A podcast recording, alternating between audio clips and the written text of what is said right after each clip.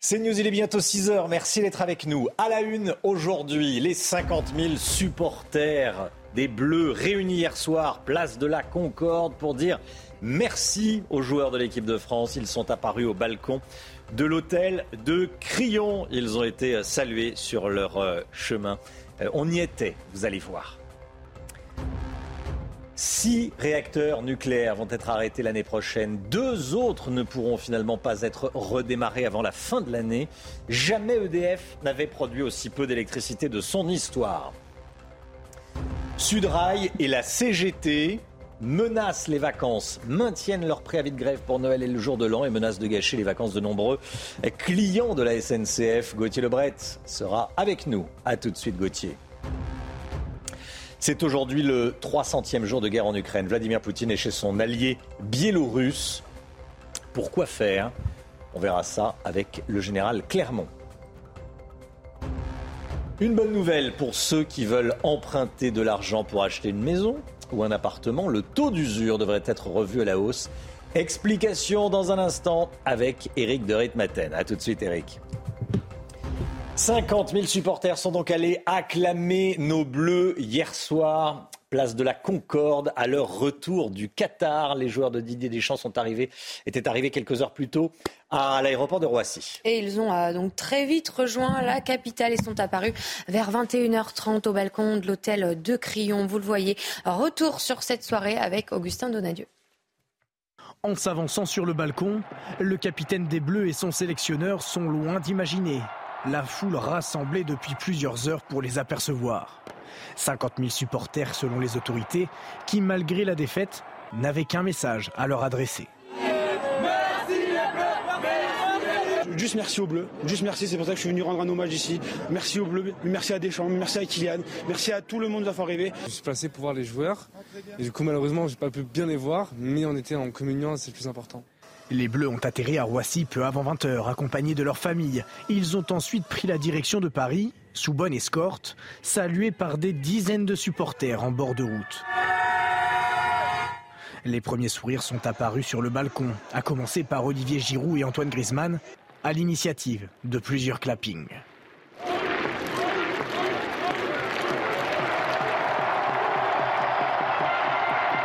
Les Bleus peuvent sereinement entamer de courtes vacances bien méritées avant de mettre le cap sur la prochaine échéance, l'Euro 2024. Voilà les Bleus acclamés par les supporters hier soir, euh, place de la, place de la Concorde. On va continuer à, parler évidemment foot dans, euh, tout au long de la, de matinale. En pleine crise énergétique, écoutez bien, on l'a appris ces dernières heures. Deux réacteurs nucléaires ne pourront finalement pas redémarrer avant la fin de cet hiver. Il était prévu qu'ils redémarrent avant la fin de l'hiver.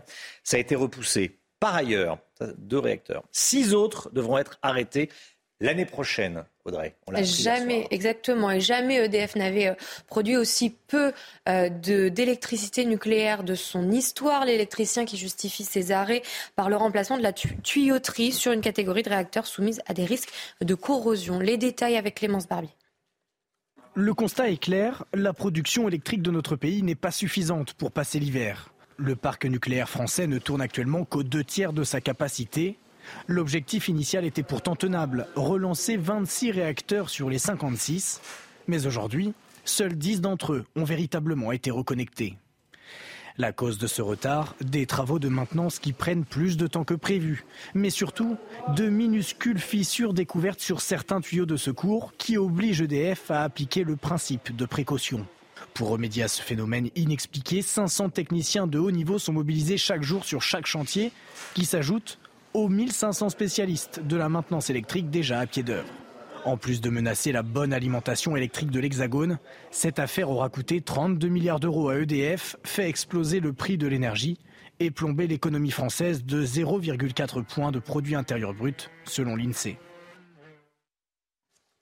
Va-t-on vers de nouveaux week-ends de galère à la SNCF Sudrail et la CGT Cheminot maintiennent leur préavis de grève. Ça pourrait être la pagaille pour Noël et le jour de l'an. Gauthier Lebret, on ne sait pas pas précisément, on ne sait pas précisément quelle va être l'ampleur du, mouvement, parce que les syndicats ont une position ambiguë pour ce week-end. Hein. Absolument, Vous venez de le dire, les préavis de grève sont effectivement maintenu, mais sans appeler pour le moment à cesser le travail. Ça a le mérite d'être original. C'est un peu un entre-deux. En fait, la CGT euh, cheminot et Sudrail laissent à chaque contrôleur, puisque c'est eux que le mouvement euh, concerne, le choix individuel d'arrêter ou non euh, le travail pour ce week-end de Noël et celui d'après pour le Nouvel An. Ça promet une certaine pagaille, mais aussi un mouvement moins important que début décembre, où la SNCF avait dû annuler 60% de ses TGV. Alors depuis, il y a eu des négociations. La SNCF a proposé d'augmenter la prime de travail des chefs de bord de 600 euros par an et une indemnité supplémentaire là aussi de 600 euros, 1200 euros donc en plus euh, par an. D'ailleurs, pour une SA euh, ferroviaire haute syndicat, ces mesures, je les cite, sont d'un très bon niveau. Alors, les contrôleurs qui souhaitent se mettre en grève ont jusqu'à mercredi soir pour le faire savoir à la direction de la SNCF. Et puis, euh, politiquement, le très discret ministre des Transports, Clément Beaune, a promis que l'essentiel du service serait assuré. Merci Gauthier. Emmanuel Macron a passé la nuit sur le porte-avions Charles de Gaulle. Regardez les images. Le président de la République a rejoint le, Charles de Gaulle en, en mer euh, Rouge. Les troupes françaises. Il a fêté Noël hier soir avec les, euh, avec les, avec les militaires. Une cantatrice qui a chanté euh, la, la Marseillaise. Et puis ensuite, c'est la tradition. Il a enfilé la, la combinaison de la Marine nationale pour le traditionnel repas de Noël. Voilà. Général Clermont, vous connaissez le Charles de Gaulle, vous hein? Vous avez. J'ai passé quelques, quelques heures. C'est pas secret défense. non, non, non, c'est le porte-avions de, la Marine française, le porte-avions de la France. C'est un, outil remarquable qui nous permet de, projeter la puissance aérienne euh, loin au-delà de la France. Et là, il est en une mission qui s'appelle Antares. C'est une mission qui va durer plusieurs mois et qui a commencé par la Méditerranée et il passe effectivement le canal de Suez là ce week-end pour continuer la mission dans l'océan Indien, une mission de présence indispensable pour rappeler que la France est un acteur de toutes ces régions. Donald Trump accuse la commission sur l'assaut du Capitole de chercher à empêcher sa candidature pour 2024. Il dénonce des poursuites bidons concernant les événements du, 6 janvier 2021. On, s'en souvient, l'assaut du Capitole. L'ancien président américain est menacé par quatre chefs d'accusation, appel à l'insurrection, complot à l'encontre de l'État américain entrave au scrutin présidentiel et fausse déclaration. Hein. Le rapport final de la commission d'enquête parlementaire sera rendu euh, demain. Et selon Zoé Lovegren, membre de la commission d'enquête parlementaire, Donald Trump avait prévu de contester les résultats. Écoutez. Le choix de l'ex-président Trump de déclarer à tort sa victoire était prémédité. La commission a la preuve que Donald Trump a sciemment planifié de se déclarer vainqueur et de demander illégalement l'arrêt du décompte des voix. L'ancien président a fait part de cette intention à de nombreux alliés dans les semaines précédant les élections les dépôts de plainte concernant euh, des agressions contre les homosexuels explosent en France, plus 40% à Paris, plus 116% dans le Val-de-Marne, selon les chiffres de la préfecture de police. Un, triste record pour, pour cette année. 441 plaintes sur les huit premiers mois de l'année, contre 284 sur la même euh, période en 2021, soit une augmentation de 55%. Les détails de euh, Solène Boulan. Les chiffres sont en hausse. En Ile-de-France, 441 plaintes pour des actes homophobes et transphobes ont été déposées sur les huit premiers mois de l'année, contre 284 sur la même période en 2021, soit une augmentation de 55%. Au-delà des insultes, de nouvelles formes d'agression physique interviennent sous forme de guet-apens via des applications de rencontres les agresseurs euh, installent vraiment une conversation, une relation euh, qu'on pourrait penser euh, sincère, et puis au fur et à mesure, la, victime y croit. Et quand elle se déplace, malheureusement, ben, ou sinon quand elle reçoit, ben, en fait, ils sont 2, 3, 4, 5 et non plus la personne qui, a, qui avait le profil en question. Bien souvent, les victimes n'osent pas déposer plainte, peu convaincues par la réponse pénale. Quand on voit la, lenteur de la justice à, statuer et puis encore l'appréhension des victimes à déposer plainte, ça déclenche chez les agresseurs un sentiment d'impunité qui du coup les incite à passer davantage à l'acte et à exprimer davantage leur homophobie. Selon l'association FLAG, qui lutte contre les discriminations à l'encontre des policiers LGBT au sein du ministère de l'Intérieur et de la Justice, 96% des victimes d'injures n'osent pas porter plainte. L'exposition sur Johnny Hallyday ouvre ses portes aujourd'hui à Bruxelles. C'est un événement, évidemment. Laetitia a inauguré cette euh, exposition hommage à la légende du rock. Cinq ans après sa mort, c'est un retour sur sa vie, sa gloire et sa carrière, évidemment. Retour sur euh, cette exposition avec Solène Boulan. Au rythme de ses plus grands tubes et de ses précieuses guitares, c'est une plongée au cœur de la vie de Johnny Hallyday. Dans les vitrines, des dizaines de costumes de scène du chanteur que Laetitia Hallyday a rassemblés, car l'homme aux mille chansons peut encore compter sur le soutien de sa veuve, ici devant la reconstitution du bureau de la star, là où il a vécu ses derniers instants. 74 ans d'une vie hors norme, imaginée par Laetitia Hallyday, avec l'aide de Jean-Claude Camus, le producteur emblématique du chanteur. Johnny, il est, il est, éternel. on ne sera plus là, qu'il sera toujours là, lui. Et moi, mon travail, depuis son départ, c'est de continuer à le faire vivre et à transmettre euh, qu'il est éternel et que rien ne s'arrête. Et de transmettre à cette nouvelle génération de jeunes, euh, parce qu'il reste l'idole des jeunes, et il le sera pour toujours. Pour Laetitia Hallyday, le choix de la Belgique fait écho aux racines du chanteur, né d'un père belge qu'il n'a presque pas connu. L'exposition itinérante mettra ensuite le cap sur Paris en janvier 2024, puis probablement sur la Suisse et le Canada. Voilà, exposition, événement. Hier, c'était euh, l'ouverture à la presse. Et aujourd'hui, c'est l'ouverture au, public et une exposition qui viendra en France en 2024. Allez, le sport, tout de suite. Et hop, France par brise. En cas de bris de glace, du coup, vous êtes à l'heure pour votre programme avec France par brise et son prêt de véhicule. Et on part à Buenos Aires. Regardez ces images en direct, bien sûr. Le bus des Bleus sur le tarmac à Buenos Aires. Voilà. Le, bus, des Argentins. Le bus des Argentins. Enfin, ils sont bleus. Blanc, bleu aussi, bleu et bleu blanc. ciel, c'est vrai. Ça peut prêter à confusion. voilà, c'est le bus des Argentins, évidemment, à Buenos Aires.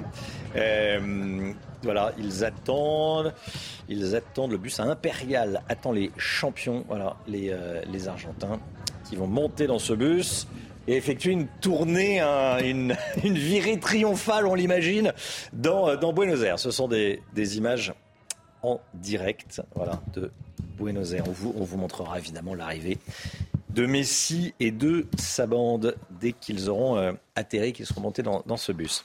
L'Olympique lyonnais, racheté par un Américain, le multimilliardaire John Textor, est devenu l'actionnaire principal du club de foot lyonnais. Hein. Après six mois de négociations, 80% du capital d'OL Group appartient désormais à la holding Eagle Football.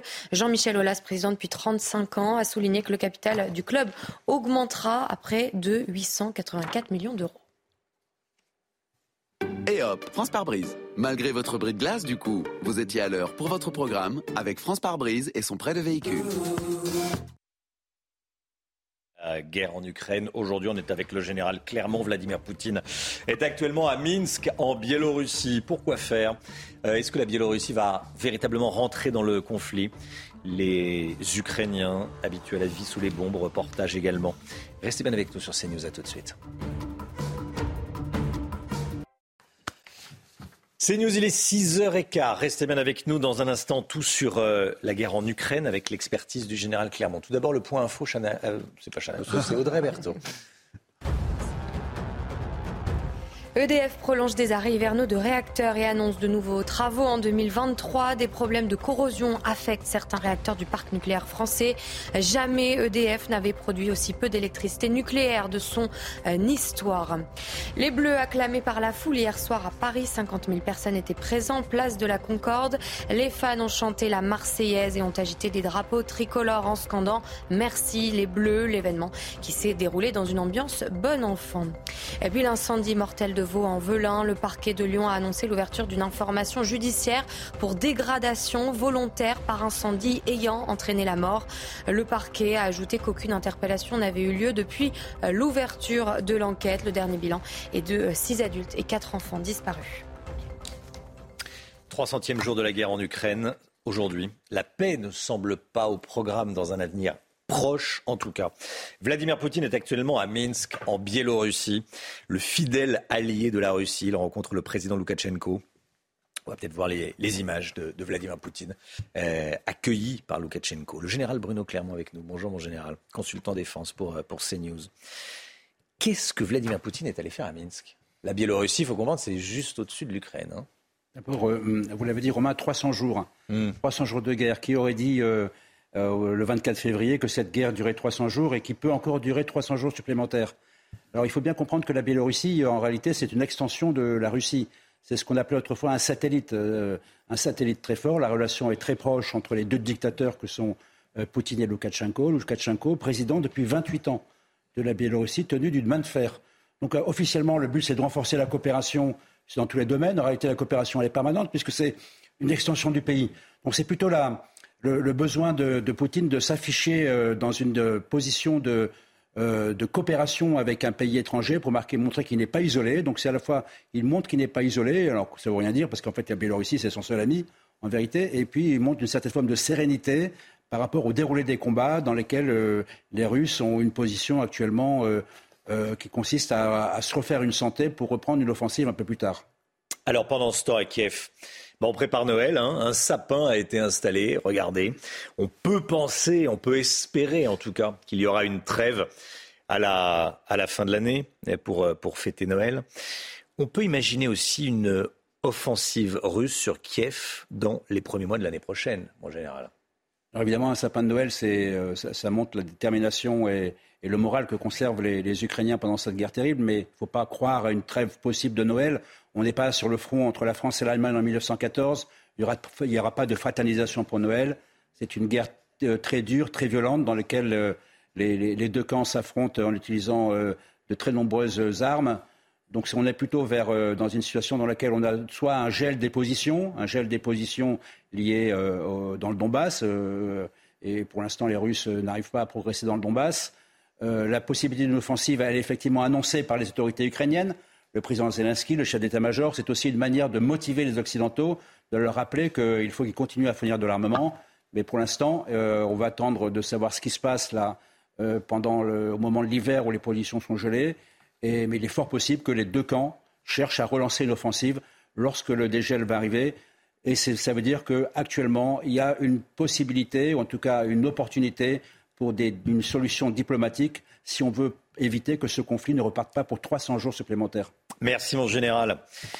L'heure est au premier bilan de cette Coupe du Monde. Accueil, sécurité, présence policière. Avant le, avant le mondial, hein, beaucoup craignaient des failles comme des entraves à la circulation ou une forte pression des, autorités qataries. Mais après la compétition, le bilan des supporters français présents sur place et tout autre, l'organisation de l'événement et l'ambiance générale ont été une véritable réussite. Aminata Diallo. Défi relevé pour le Qatar. Malgré toutes les polémiques et boycotts à travers le monde, pour les supporters français sur place lors de la compétition, c'est un sans faute. Euh, parfait, euh, organisation parfaite. C'était exceptionnel et on sent que c'est organisé depuis euh, un très long moment. on a été très surpris en fait. on a eu tellement entendu de chance avant de partir que finalement, ouais, l'organisation exceptionnelle, tous les supporters réunis ensemble. on n'a vu aucune violence. Niveau organisation, ses supporters considèrent qu'il sera difficile de faire mieux que le Qatar. Sincèrement, il n'y a rien à dire, ils sont top. Et on devrait peut-être en prendre la graine sur certaines choses. Il n'y a aucun couac, aussi bien au niveau du souk, au niveau des abords du stade, dans le stade, franchement, très belle organisation. Ils ont été pas mal décriés et je pense qu'ils ont répondu présent. Pendant plus d'un mois, le Qatar a accueilli plus d'un million de visiteurs en provenance des quatre coins du monde. Un exploit pour les ambitieux Qataris, pointés du doigt sur la question énergétique, sur les décès de travailleurs immigrés ou encore sur la situation des droits de l'homme.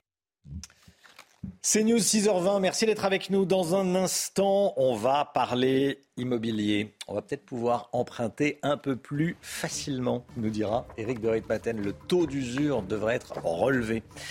Et oui, on va pouvoir emprunter un peu plus facilement. C'est dans quelques instants. À tout de suite.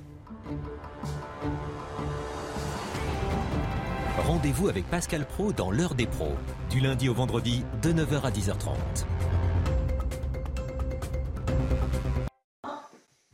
L'économie avec Eric de Matin, on va parler immobilier.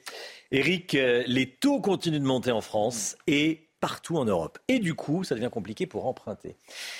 Vous nous dites ce matin que les choses vont changer. Expliquez-nous. Alors oui, justement parce que les taux montent et vont continuer de monter, que les établissements financiers vont relever le taux d'usure. Alors le taux d'usure, je vous rappelle ce que c'est, c'est euh, la moyenne de tous les taux pratiqués. Alors là, en l'occurrence pour l'immobilier, vous voyez, sur un trimestre, et vous rajoutez un tiers, 30%, et vous obtenez un seuil. Et en fait, au-delà de ce seuil, on ne vous accorde plus de crédit. C'est ça le taux d'usure. Le problème, c'est que ce seuil était considéré comme trop bas. Il est actuellement à 3,05%.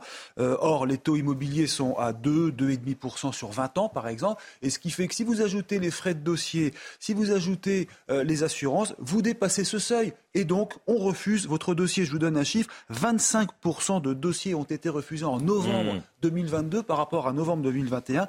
25%, ça c'est ce que donne comme chiffre vousfinancez.com. Donc, vraisemblablement, ce taux d'usure va passer de 3,05 à 3,55. En fait, si ça augmente, si ce taux d'usure augmente, c'est parce que les taux d'intérêt augmentent. Hein. Exactement, et ça va continuer. C'est ça le, le, gros problème. Donc, c'est pas forcément une bonne nouvelle. Certes, pour beaucoup de, Français, eh bien, ça va ouvrir un petit peu cette soupape, ça va la libérer, ça sera peut-être plus facile, effectivement, euh, d'emprunter. Le problème, c'est que les taux y grimpent. Vous allez voir, l'an dernier, en septembre, on empruntait sur 20 ans 1,05%, 1,05. Et là, la moyenne actuelle est à 2,50. J'ai même vérifié, on monte à 2,68 en moyenne selon meilleurtaux.com. Ça n'a jamais été aussi haut depuis 6 ans. Et ça va continuer. La BCE l'a annoncé. Les taux d'intérêt vont augmenter. Ils concerneront même les crédits consommation. Tout va grimper euh, dans les mois qui viennent. Confirmation aussi de la Banque de France.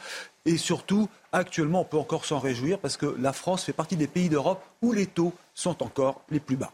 Merci Eric. 6h26 le temps tout de suite avec Alexandra Blanc et on commence avec la météo des neiges. Regardez votre météo avec Samsonite Proxys. Légère, résistante, durable. Une nouvelle génération de bagages. Place à présent à votre météo des neiges où les conditions météo sont un petit peu moins hivernales aujourd'hui avec en moyenne moins 4 degrés du côté des trois domaines et un risque d'avalanche qui reste particulièrement faible aujourd'hui puisqu'il sera seulement de 1 sur 5. On prend à présent la direction du Corbier où les températures restent hivernales, moins 12 degrés en moyenne en haut de la station, moins 9 degrés en bas des pistes avec un risque d'avalanche qui reste actuellement de 3 sur 5. On retrouvera également des conditions météo assez mitigées à Orsières-Merlette même si le soleil sera au rendez-vous. Vous aurez des températures qui restent encore un peu froides pour la saison, avec en moyenne moins 12 degrés en haut, mais également en bas de la station, et un risque d'avalanche qui reste toujours particulièrement marqué. C'était votre météo avec Samsonite Proxys. Légère, résistante, durable. Une nouvelle génération de bagages. Alexandra Blanc pour la météo tout de suite avec de bonnes conditions météo dans les Alpes. La météo avec BDOR. L'agence BDOR vous donne accès au marché de l'or physique. L'agence BDOR, partenaire de votre nouvelle épargne. Alexandra Blanc, vous nous emmenez en altitude. Hein oui, on prend la direction depuis Saint-Vincent avec des conditions météo qui vont rester plutôt calmes. Aujourd'hui, pas de neige en perspective, un temps plutôt lumineux. C'est vrai que les conditions météo restent assez agréables cette semaine en montagne avec en prime le retour de la douceur. Et eh bien attention, le risque d'avalanche va rester marqué tout au long de la semaine. Les températures s'envolent également. Hier, on a relevé plus de 23 degrés. Regardez du côté de Basus-Auré euh, dans les Hautes-Pyrénées. À Albi, on a eu localement 18,3 degrés ou encore la même température à Biarritz, température qui s'envole. On a gagné parfois localement jusqu'à 20 degrés entre dimanche et lundi. Alors au programme aujourd'hui, eh bien l'arrivée d'une nouvelle perturbation que l'on retrouve ce matin par les régions de l'Ouest, principalement entre la Vendée, le bassin parisien ou encore le Nord. Elle donne seulement euh, quelques petites gouttes de pluie, mais aussi de la grisaille. On retrouve également la même configuration qu'hier autour du golfe du Lion, avec le vent d'autant qui rapporte ces quelques nuages. Dans l'après-midi, la perturbation va redescendre un petit peu plus au sud. Les température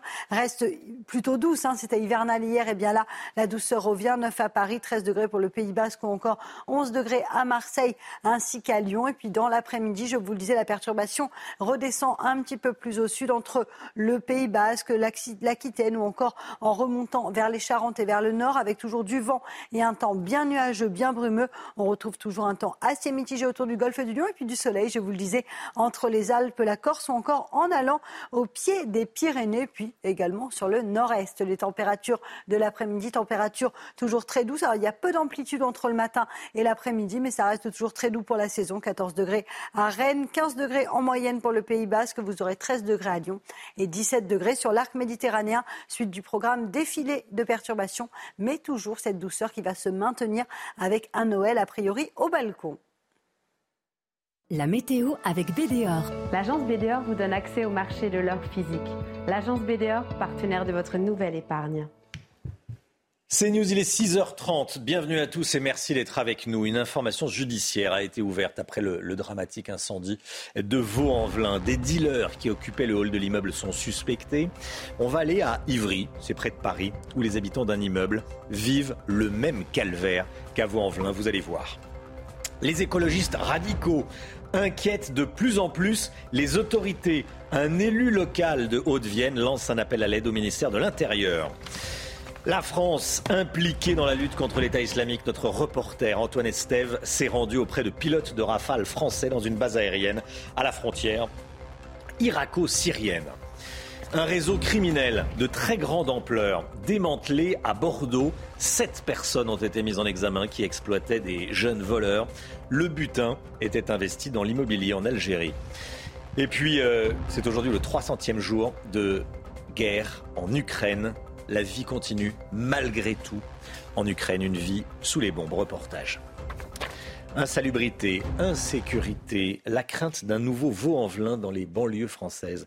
Après l'incendie qui a fait 10 morts, dont 4 enfants, le parquet de Lyon a décidé hier d'ouvrir une information judiciaire des chefs de dégradation volontaire par incendie ayant entraîné la mort. Les habitants pointent du doigt l'usure du bâtiment et la présence de dealers dans le hall de l'immeuble. Et cette situation n'est pas un cas isolé. Vous allez le voir. Reportage en Ile-de-France à Ivry-sur-Seine, Jeanne Cancard et Fabrice Esner. À l'entrée de cette cité d'Ivry-sur-Seine, des jeunes squattent le hall de cet immeuble transformé en point de deal. Sur les murs, des tags dessinés par des flammes et des interrupteurs calcinés. Une fréquentation et un état de délabrement qui font craindre le pire aux habitants. Tout le monde a peur des incendies ici, parce que euh, ça fait des dégâts. Il n'y a, pas d'extincteur dans les couloirs, il n'y a rien. Dans cet autre bloc d'habitation, le récent drame de Vaux-en-Velin est dans tous les esprits. Nicole a 70 ans, elle habite ici depuis 40 ans. Toute la journée, elle est confrontée aux jeunes qui ont pris possession des parties communes pour vendre et consommer de la drogue. Moi, j'en peux plus. Hein. J'en peux plus. Vous voyez, j'essaye de barricader ma porte pour mettre un rideau, pour euh, pour plus sentir cette fumée. J'ai mis des trucs en bas et tout. Ils s'amusent à brûler, vous voyez. Vous regarderez, ils ont marqué MAMS ou je sais pas quoi. Ils peuvent très bien mettre le feu. Hein. Ce qui est arrivé à Lyon peut très bien arriver euh, dans une des cités. Hein. Face à la situation, une mère de famille s'inquiète de ne pouvoir évacuer en cas d'incendie. La seule chose que je puisse faire, c'est fermer ma porte, mettre euh, des, des, chiffons mouillés au niveau de la porte et attendre que quelqu'un euh, vienne, euh, si les pompiers viennent ou pas. Certains habitants de cette cité voudraient déménager, mais pour la majorité impossible, faute de moyens financiers. Édifiant, édifiant, voilà, ce que, voilà la réalité euh, vécue par des habitants de, cet immeuble d'Ivry sur scène. Reportage Reportage signé Jeanne Cancard et Fabrice Elsner. Comme chaque matin, on vous euh, demande votre avis, on vous donne la parole sur CNews dans la matinale et on vous pose cette question ce matin. Est-ce qu'il faut interdire, être plus sévère envers les squatteurs de halls d'immeubles? C'est déjà interdit, mais force est de constater que la loi, la règle n'est pas appliquée. Écoutez, c'est votre avis. Quand tous les soirs on rentre du bureau euh, où on est obligé de dire pardon, pardon, pardon parce que soit les gens se shootent, euh, soit les gens fument des pétards, franchement c'est pas très agréable. Je trouve ça de mon côté assez inadmissible que des jeunes se permettent de squatter en l'occurrence bah, ce bâtiment. Bah, alors là ça c'est à la police d'intervenir carrément et de se montrer plus, plus vigilante et plus autoritaire et plus dynamique quoi. On assiste franchement à une surlégifération en France qui mène à des lois qui sont absolument inutiles. franchement, la, solution, je ne pense pas du tout que ce soit ça. Et on en parlera à, 7 heures avec euh, Cyril Emardinquet, qui est secrétaire national de la Fédération indépendante de la police. Il sera avec nous dans la matinale.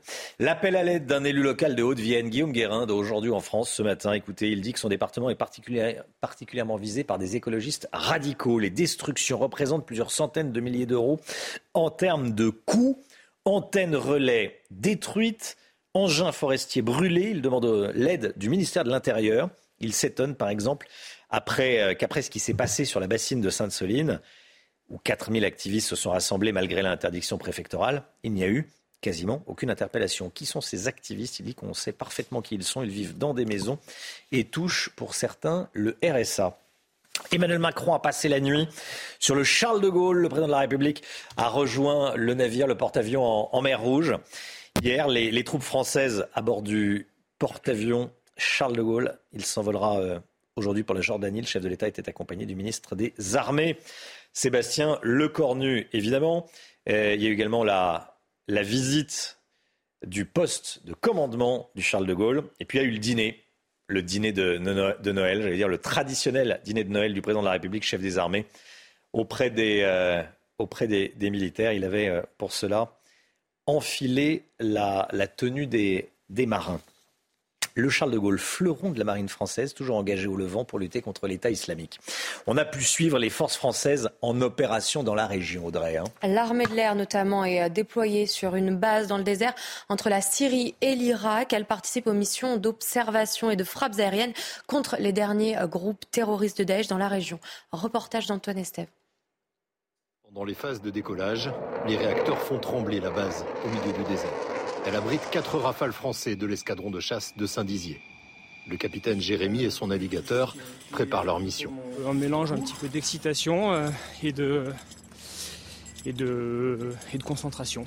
Et puis après, on fera face à l'imprévu en fonction des, ben, de, la, de la situation. L'avion est armé, puis contrôlé avant la mise en route. Des missiles type Mika pour éventuellement euh, descendre un un, type d'aéronef, ou alors nous avons des armements, euh, des bombes guidées euh, GPS ou des bombes guidées laser. Ce sont des armements de précision que nous pourrons euh, utiliser sur demande dans le cas d'appui au sol. Au Moyen-Orient, plusieurs acteurs de la lutte contre Daesh peuvent demander l'appui de la France. L'OTAN, l'armée irakienne ou encore la coalition internationale basée à Bagdad, avec un objectif commun, empêcher les groupes terroristes d'évoluer sur ce territoire. Ici, une mission de guerre ça dure 5-6 euh, heures avec double, triple ravitaillement en vol au-dessus du théâtre d'opération avec euh, bah, le facteur de stress que ça comporte. On se met prêt à, on est en mesure de euh, leur apporter du soutien, d'abord aux troupes au sol ou aux autres aéronefs irakiens avec ceux de la coalition. Entre Syrie et Irak, ici nous ne connaîtrons pas les détails de cette mission du jour. Tout ce qu'on sait, c'est qu'il s'agit probablement d'observations, de renseignements ou encore de bombardements de positions terroristes dans le désert. Voilà, Antoine Estève, envoyé spécial de, CNews dans cette euh, base aérienne. À Bordeaux, un réseau criminel de très grande ampleur a été démantelé. Sept personnes mises en examen en fin de semaine dernière pour vol et recel en bande organisée. Je voulais qu'on vous le raconte parce que c'est vraiment une histoire particulière. Vous allez entendre où l'argent, découvrir peut-être où l'argent était investi, Audrey. Hein. Elles exploitaient euh, une centaine de voleurs dans l'agglomération et le butin donc servait à investir dans l'immobilier en Algérie. Regardez euh, ce euh, reportage de Kylian Salé. Une quinzaine de sacs à main de luxe, plus d'une centaine de montres, du parfum, du maquillage, mais aussi des téléphones. Le 14 décembre dernier, sept personnes ont été mises en examen pour vol et recel en bande organisée. Elles exploitaient des petites mains, une centaine de voleurs pour commettre les méfaits dans l'agglomération bordelaise. Les objets dérobés étaient revendus en Afrique du Nord, ce qui permettait aux commanditaires d'investir dans l'immobilier en Algérie, un système mafieux démantelé grâce à une opération de police de grande ampleur. Ça existe depuis très longtemps, donc euh, c'est vrai que on, maintenant, on, va dire, ces, individus euh, ne rechignent pas sur de l'originalité. Mais à côté de ça, nous avons des services d'investigation qui, euh, avec les moyens qui sont alloués, euh, essayent de démanteler euh, au mieux qu'ils peuvent ces réseaux. 60 policiers dont des membres du RAID étaient sur leurs traces depuis septembre dernier. Une enquête a été menée par le groupe mineur non accompagné de la police nationale. Dans un communiqué, la procureure de la République de Bordeaux indique qu'une partie du matériel informatique était blanchi en restaurant les objets à leur configuration d'usine. Donald Trump accuse la commission sur l'assaut du Capitole de chercher à empêcher sa candidature. En 2024, l'ancien président des États-Unis dénonce des poursuites bidons concernant les, événements. Hein, cette attaque du, euh, du Capitole, cette prise d'assaut, cet assaut sur le Capitole. Il est menacé euh, par quatre chefs d'accusation, appel à l'insurrection, complot à l'encontre de l'État américain, entrave au scrutin présidentiel et fausses déclarations. Le rapport final de la commission d'enquête parlementaire sera rendu demain. Les détails avec notre correspondante à New York, Elisabeth Guedel. Tous les regards sont tournés vers le ministère de la Justice aux États-Unis. C'est à lui de décider si oui ou non il compte suivre les recommandations de la commission du 6 janvier. Après un an et demi d'enquête sur l'attaque du Capitole l'an dernier, après avoir entendu notamment plus de 1200 témoignages, dont ceux de proches de Donald Trump, eh bien les neuf parlementaires de la commission, sept démocrates et deux républicains, disent avoir suffisamment de preuves pour poursuivre pénalement l'ancien président américain, une première. Ils retiennent quatre chefs d'accusation, dont le plus grave, celui d'incitation à l'insurrection, qui peut envoyer Donald Trump en prison et peut l'empêcher de se présenter aux élections. Des poursuites bidons a réagi euh, Donald Trump sur son réseau social qui parle de tentative partisane de l'écarter de la scène politique, ce qui le rend plus fort, assure-t-il. Du côté de la Maison-Blanche, en revanche, on préfère éviter tout commentaire. Poursuivre Donald Trump pénalement, évidemment, ça aurait des implications politiques puisque l'ancien président a déjà annoncé qu'il briguerait à nouveau la Maison-Blanche en 2024. En tout cas, euh, l'ensemble du rapport sera publié demain mercredi avant le départ en vacances des parlementaires. Si des enfants nous regardent, on a découvert et on est parti en reportage dans la maison du Père Noël. Le Père Noël qui met en place les derniers préparatifs avant sa tournée avec ses lutins. Hein. Exactement. Et ses lutines. Oui, il prépare les cadeaux, mais que pour les enfants sages. Vous allez le voir. Regardez. C'est hein, valable sur- pour euh, tout le monde autour de la table hein, aussi. Ah hein. oui. Ah bah oui, là on a tous été sages. reste des enfants aussi. hein. Valentine Leboeuf nous emmène en Finlande, dans le village de Rovia-Mini. Regardez. À quelques jours des fêtes, le Père Noël est prêt. Dans sa maison en Laponie, il s'occupe des derniers préparatifs et jette un coup d'œil au répertoire des enfants sages. Le Père Noël sait tout et il a aussi des lutins spéciaux qui espionnent les enfants pour s'assurer qu'ils se comportent bien. Si ce n'est pas votre cas, vous pouvez toujours vous rattraper parce que nous finalisons les listes la veille de Noël. Ceux qui sont sur la liste du Père Noël auront des cadeaux au pied du sapin. Ce sont ces lutins qui s'occupent de tout emballer. Ils listent aussi les lettres des enfants et doivent s'occuper des reines avant leur tour du monde. Nous devons nous assurer que les rennes sont bien préparés et qu'ils sont prêts à voler. Le Père Noël les emmène souvent s'entraîner, alors la nuit regardez le ciel et si vous voyez une lumière blanche, c'est qu'ils ne sont pas loin. Et quoi de mieux que quelques descentes en ski ou en luge pour patienter avant l'arrivée du Père Noël? Voilà, la maison du Père Noël, elle existe et les enfants passage sont prévenus. Le Père Noël ne, ne passera pas. hein. Vous avez entendu Alexandre Oui, hein mais moi j'ai toujours été très sage. Enfant très sage. Bon, bah parfait. Allez, 6h42, le sport tout de suite. Et hop, France par brise. En cas de bris de glace, du coup, vous êtes à l'heure pour votre programme avec France par brise et son prêt de véhicule. Regardez ces images en direct qui nous parviennent de Buenos Aires, le bus des Argentins, de l'équipe d'Argentine qui attend. L'équipe, l'avion a atterri, mais pour l'instant, la bande à Messi n'est toujours pas descendue. Puis euh, ensuite, l'équipe fera une tournée euh, triomphale dans les rues de, Buenos Aires. Euh, évidemment, 50 000 personnes en France, cette fois, sont allées euh, acclamer les Bleus, place de la Concorde, à Paris. Hier soir, les joueurs de Didier Deschamps étaient arrivés quelques heures plus tôt. Euh, ils ont euh, très vite rejoint donc euh, la capitale vers 21h30. On pouvait les voir au balcon de l'hôtel de Crillon et les supporters étaient présents et ils étaient tout de même très fiers de nos bleus. Écoutez-les. On est content d'eux? Et là, ce soir, de les voir là, tous euh, venus quand même, même mar- malgré leur défaite. bah, Aujourd'hui, malheureusement, on n'a pas pu trop trop les voir parce qu'ils étaient loin, mais dans l'ensemble, euh, je suis fière de tous. Même si c'est une défaite, c'est quand même une victoire pour la France. Et euh, c'est juste incroyable. Il a été courageux. Hein. Oui, vraiment. C'est une très bonne équipe qu'on a là. allez les Bleus Oui, allez les Bleus Malheureusement, j'ai pas pu bien les voir, mais on était en communion, c'est le plus important. Vous êtes les meilleurs, lâchez rien et continuez euh, comme ça. Malgré votre bris de glace, du coup, vous étiez à l'heure pour votre programme avec France par brise et son prêt de véhicule. C'est News, il est 7h moins le quart. Merci d'être avec nous. Dans un instant, 300e jour de guerre en Ukraine. On en parle. Vladimir Poutine est actuellement à Minsk, en Biélorussie. Euh, la Biélorussie, le fidèle allié de la Russie. Que fait-il là-bas? Quel rôle pourrait jouer dans les semaines qui viennent? La Biélorussie On en parle dans un instant. À tout de suite.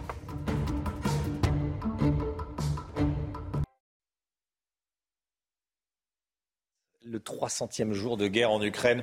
On en parle dans, dans un instant, juste après le point info avec Audrey Berthaud.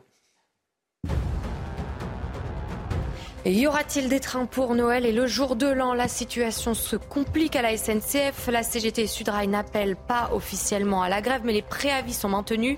Les syndicats laissent le choix à chaque contrôleur de se joindre ou non au mouvement. Le week-end du 2 euh, et 5 décembre, la SNCF avait déjà annulé 60% de ses TGV et intercités. Le tribunal de commerce de Grenoble rend sa décision aujourd'hui concernant les finances de Gosport.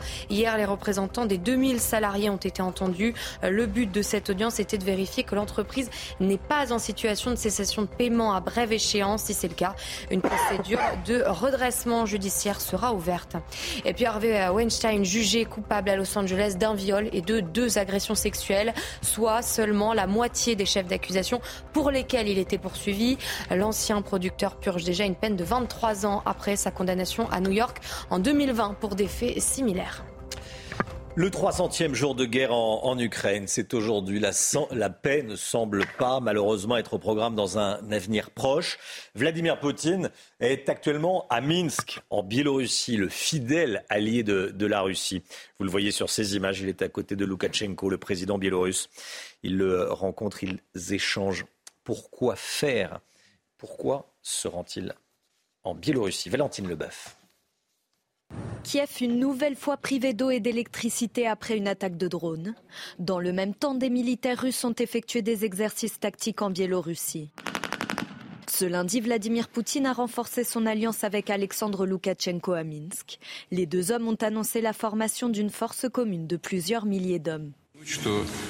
La Biélorussie n'est pas seulement notre voisin avec qui nous avons travaillé en tenant compte de nos intérêts mutuels au cours de ces dernières décennies. La Biélorussie est sans aucun doute notre allié. Tout comme Vladimir Poutine et moi-même, la Russie et la Biélorussie sont des pays ouverts au dialogue avec les autres États, y compris européens. Une alliance peu rassurante pour les autorités ukrainiennes. Elles redoutent en début d'année 2023 une offensive russe déclenchée depuis la Biélorussie, un pays frontalier à l'Ukraine. Le porte-parole du Kremlin a qualifié ces déclarations de stupides et sans fondement. Démenti, guerre de communication. Après dix mois de conflit, ces derniers événements ne laissent entrevoir aucune perspective de paix. 300 jours de guerre, voilà, euh, aujourd'hui. Regardez cette image qui nous vient de, Kiev. Kiev où un sapin de Noël a été euh, installé. J'allais dire la vie continue, oui, un semblant de vie continue. Euh, Noël malgré la guerre à Kiev. Est-ce qu'on a des images en direct de Buenos Aires? Buenos Aires où on attend l'équipe argentine. Voilà. L'avion a atterri, image en direct. L'avion de l'équipe d'Argentine a atterri à, Buenos Aires. Il y a le bus à Impérial qui attend, vous le voyez à droite.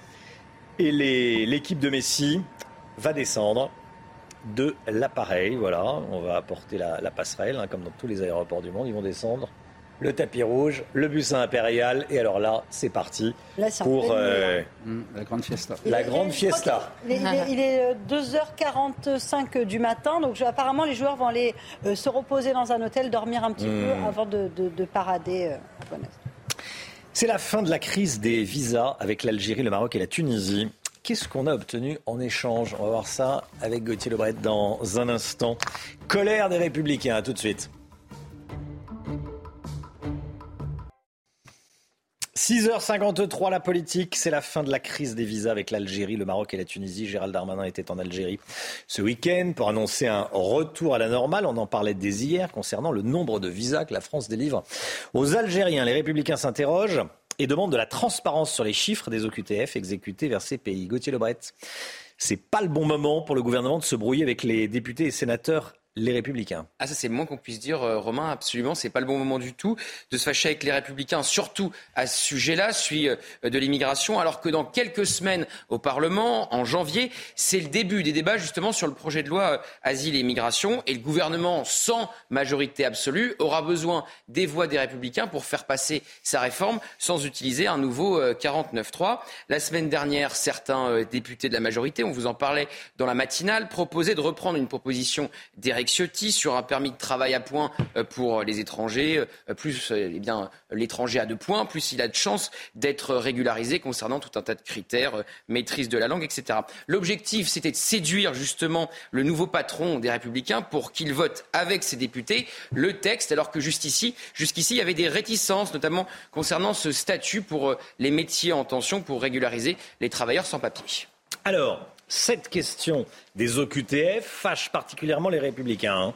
Oui, surtout que le gouvernement a voulu euh, normaliser nos, relations avec le Maroc, l'Algérie et la Tunisie quasiment en même temps. Je vous rappelle qu'on avait baissé de moitié les visas aux Marocains et aux Algériens puisqu'il ne, délivrait pas assez de laissés-passer consulaires pour que les personnes sous OQTF soient expulsées. Catherine Colonna était au Maroc quasiment au même moment que Gérald Darmanin en Algérie pour annoncer euh, la même chose. Eric Ciotti a donc euh, écrit une lettre hier au ministre de l'Intérieur. Il réclame des informations plus précises, car je vous le rappelle, entre janvier et juillet 2021, sur plus de 7700 obligations de quitter le territoire français prononcées par les autorités en France, l'Algérie n'a délivré que 31 laissés-passer consulaires et 22 expulsions seulement ont été effectuées. Ça faisait à peine 0,2% de taux d'exécution. Éric Ciotti demande donc des chiffres précis sur l'augmentation cette année des laissés-passer consulaires délivrés par l'Algérie. Alors, que répond le gouvernement Gauthier?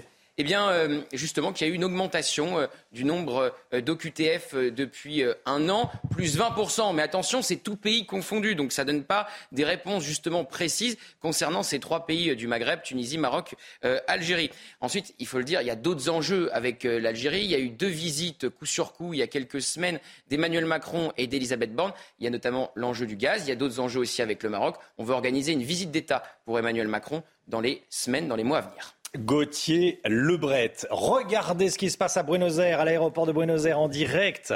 L'équipe d'Argentine est rentrée, l'avion a atterri. Regardez les images. Voilà. Euh, on attend évidemment Messi. Voilà. Il va arriver. Il va. Le voici. Ah ben oui, il y a un décalage entre ce que je regarde et l'antenne. Effectivement, je comprends mieux. Oh là là là là, voilà. Lionel Messi avec la Coupe du Monde. Pour l'instant, c'est encore calme. Pour l'instant, c'est encore calme. Ils vont monter à bord d'un bus à Impérial. Ils vont euh, fouler le tapis rouge. Lionel Messi qui porte cette, euh, cette Coupe du Monde. C'est un moment, euh, c'est un moment d'histoire. Euh, c'est toujours incroyable. On aurait préféré que ce soit à Paris, évidemment, hier soir. Bon, nos Bleus sont, euh, sont, euh, sont rentrés hier soir. Lionel Messi, voilà, qui, qui attend son équipe, l'Albi Céleste. Il l'aura eu, sa Coupe du Monde. Il l'aura eu, sa Coupe du Monde. on aurait, je le répète, préféré que ça se termine pas comme ça. Regardez. Une musique. C'est l'hymne. C'est l'hymne. L'hymne des l'hymne des Argentins, Muchachos, qu'on a écouté, euh, qu'on a écouté hier. Voilà. Et Messi est monté à bord du bus. La météo. Alexandra Blanc. La météo avec BDOR. L'agence BDOR vous donne accès au marché de l'or physique. L'agence BDOR, partenaire de votre nouvelle épargne. La météo avec vous, Alexandra Blanc. Grande douceur attendue ce mardi dans le sud-ouest.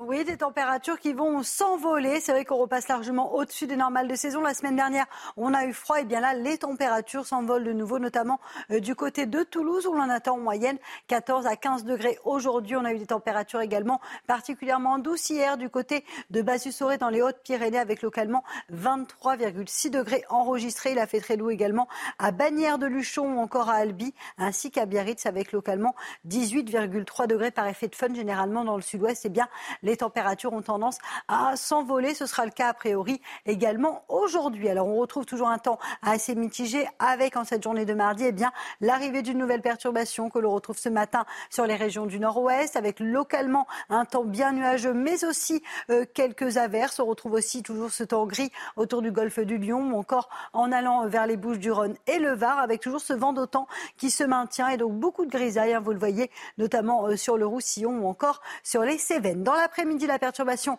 on la retrouve un petit peu plus au sud. Côté température, eh bien, c'est très très doux ce matin. On gagne parfois jusqu'à 15 degrés par rapport à dimanche matin. 9 degrés ce matin à Paris, 9 degrés également euh, en Bretagne ou encore 13 degrés pour le Pays Basque. Et dans l'après-midi, eh bien, les températures sont très douces avec en prime eh bien, l'arrivée de cette perturbation qui va redescendre cet après-midi un petit peu plus au sud. Vous voyez entre l'Occitanie, le Pays Basque et toujours en remontant sur le nord, localement des averses, mais aussi un petit peu de vent, hein, bonnes rafales de vent, notamment au pied des Pyrénées, avec des rafales de l'ordre de 80 km par heure du soleil entre les Alpes et la Corse. Température qui reste relativement douce, mais qui plafonne entre le matin et l'après-midi. 11 à Paris, 14 degrés à Rennes et localement 17 degrés entre Marseille et Montpellier.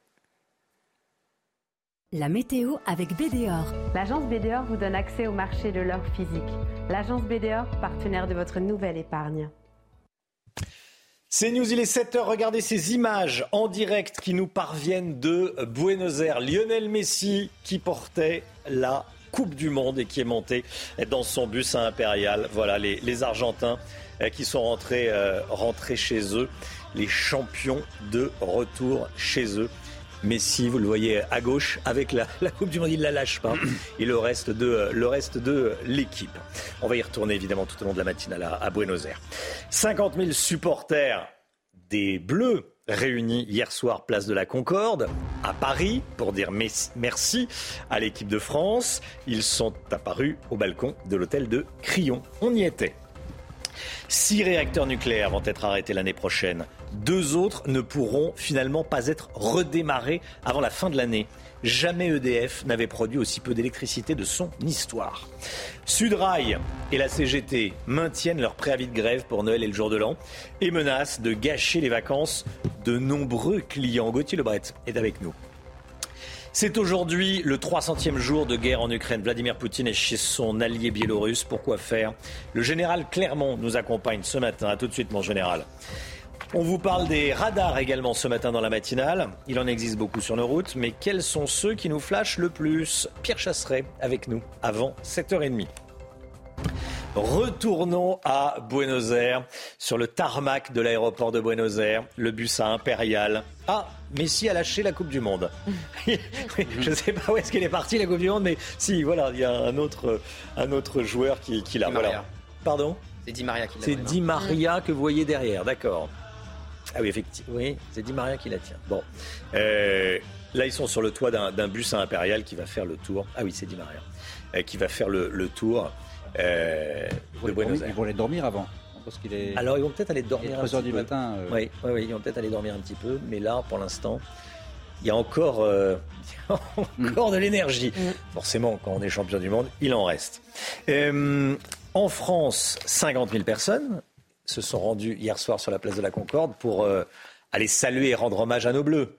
Exactement, les joueurs de Didier Deschamps qui sont arrivés quelques heures euh, plus tôt à l'aéroport de Roissy avant donc de rejoindre la place de la Concorde et euh, de euh, d'apparaître au balcon de l'hôtel de Crillon.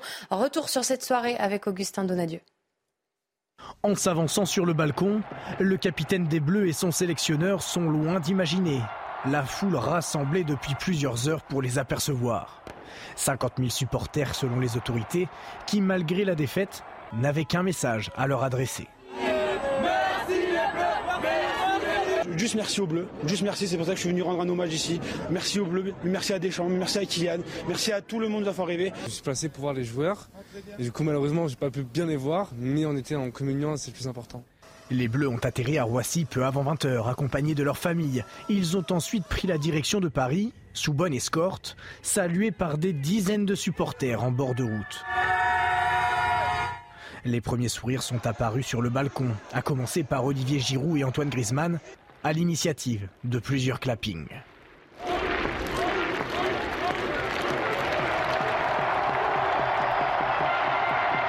Les Bleus peuvent sereinement entamer de courtes vacances bien méritées avant de mettre le cap sur la prochaine échéance, l'Euro 2024.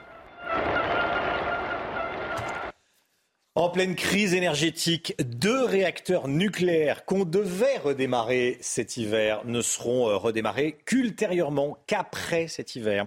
Six autres seront arrêtés l'année prochaine. On l'a appris euh, ces dernières heures. Annonce faite par EDF. Euh, e Jamais EDF n'avait produit aussi peu d'électricité nucléaire de son histoire.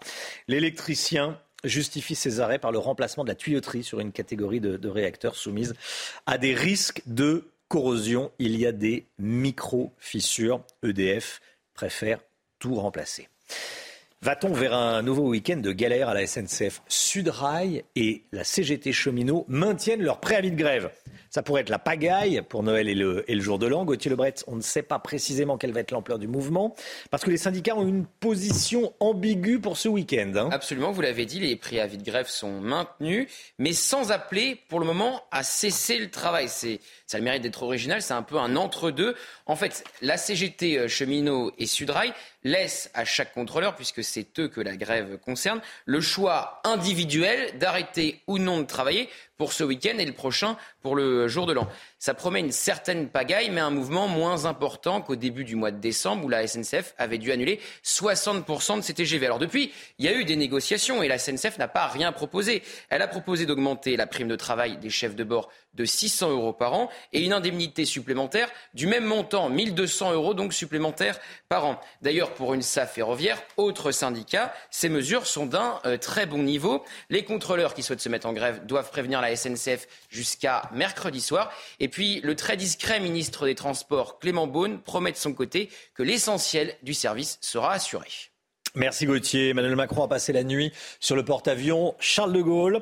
Il a rejoint les troupes françaises à bord du euh, porte-avions pour Noël avant de s'envoler pour la Jordanie aujourd'hui. Voici son arrivée hier. Il était accompagné du ministre des Armées, Sébastien Lecornu. Et puis il y a eu évidemment, j'allais dire, le traditionnel repas de Noël du chef des armées, du président de la République, chef des armées, qui pour l'occasion avait enfilé la combinaison du marin. Général Clermont, vous connaissez le Charles de Gaulle hein? Oui, oui, oui le, porte-avions, le, seul porte-avions malheureusement de la France. Et qui opère pas tout seul, puisqu'il opère avec un groupe euh, aéronaval, euh, avec des frégates et des sous-marins, en mission en Méditerranée et, bientôt en, mission dans l'océan Indien. C'est une tradition hein, que le chef de l'État se rende auprès des troupes en opération. Et là, il faut bien comprendre que le porte-avions est en opération, euh, ainsi que toutes les forces qui sont en Roumanie, en Lituanie, les forces françaises. Donc c'est un, déplacement qu'il n'avait pas réalisé les deux années précédentes à cause du Covid. Donc cette année, il renoue avec cette tradition, avec, en avançant Noël quand même de quelques jours. Général Clermont, euh, 300e jour de guerre en Ukraine à présent. La paix semble pas euh, au programme, en tout cas dans un avenir proche. Vladimir Poutine est actuellement à Minsk, en Biélorussie. Qu'est-ce que Vladimir Poutine va faire à Minsk, la Biélorussie, au nord hein, de l'Ukraine? Alors la Biélorussie, c'est un pays qui fait à peu près 10 millions d'habitants et un peu le, tiers de la France. En réalité, c'est une province de la Russie. Donc euh, officiellement, c'est pour renforcer les liens de coopération dans tous les domaines, mais la coopération, elle est de fait. Là, ce qui est un peu nouveau, c'est que c'est euh, le président Poutine qui s'est rendu en Biélorussie. D'habitude, il convoque euh, Alexandre Loukachenko pour le mettre aux ordres. Donc là, on est vraiment dans la communication stratégique politique. Poutine veut montrer qu'il n'est pas isolé, qu'il a un allié qui s'appelle la Biélorussie, qu'il est un État souverain. En réalité, il n'est pas souverain. Il, reçoit ses ordres de Moscou. Et la Biélorussie est importante, puisque c'est à partir de la Biélorussie que partent un certain nombre d'attaques sur l'Ukraine depuis le début de la guerre. Donc la coopération militaire, effectivement, est importante avec la Biélorussie. Merci mon général. Donald Trump accuse la commission sur l'assaut du Capitole de chercher à empêcher sa candidature pour 2024. Il dénonce des poursuites bidons concernant les, événements du 6 janvier 2021, en clair l'assaut du, Capitole. L'ancien président américain est menacé par quatre chefs d'accusation.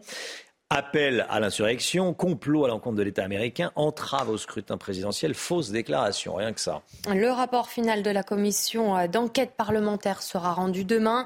Et selon Zoé euh, Lofgren, membre de la commission d'enquête parlementaire, Donald Trump avait prévu de contester les résultats. Écoutez. Le choix de l'ex-président Trump de déclarer à tort sa victoire était prémédité. La commission a la preuve que Donald Trump a sciemment planifié de se déclarer vainqueur et de demander illégalement l'arrêt du décompte des voix. L'ancien président a fait part de cette intention à de nombreux alliés dans les semaines précédant les élections. Allez, le sport tout de suite avec le retour des, des Argentins au pays. Et hop, France par brise. En cas de bris de glace, du coup. Vous êtes à l'heure pour votre programme avec France par brise et son prêt de véhicule. Ce retour, on l'a vécu ensemble en direct il y a, il y a quelques instants. L'équipe d'Argentine qui est euh, arrivée, qui a atterri à Buenos Aires il y a quelques minutes.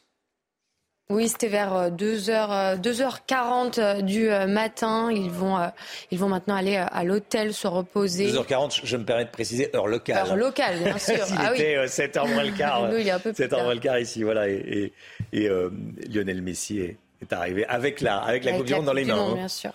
Il voulait pas la lâcher, il l'a pas lâchée pendant quelques temps. Il l'a donnée à Di Maria quand, une fois arrivé sur le, sur le toit du, du bus à Impérial.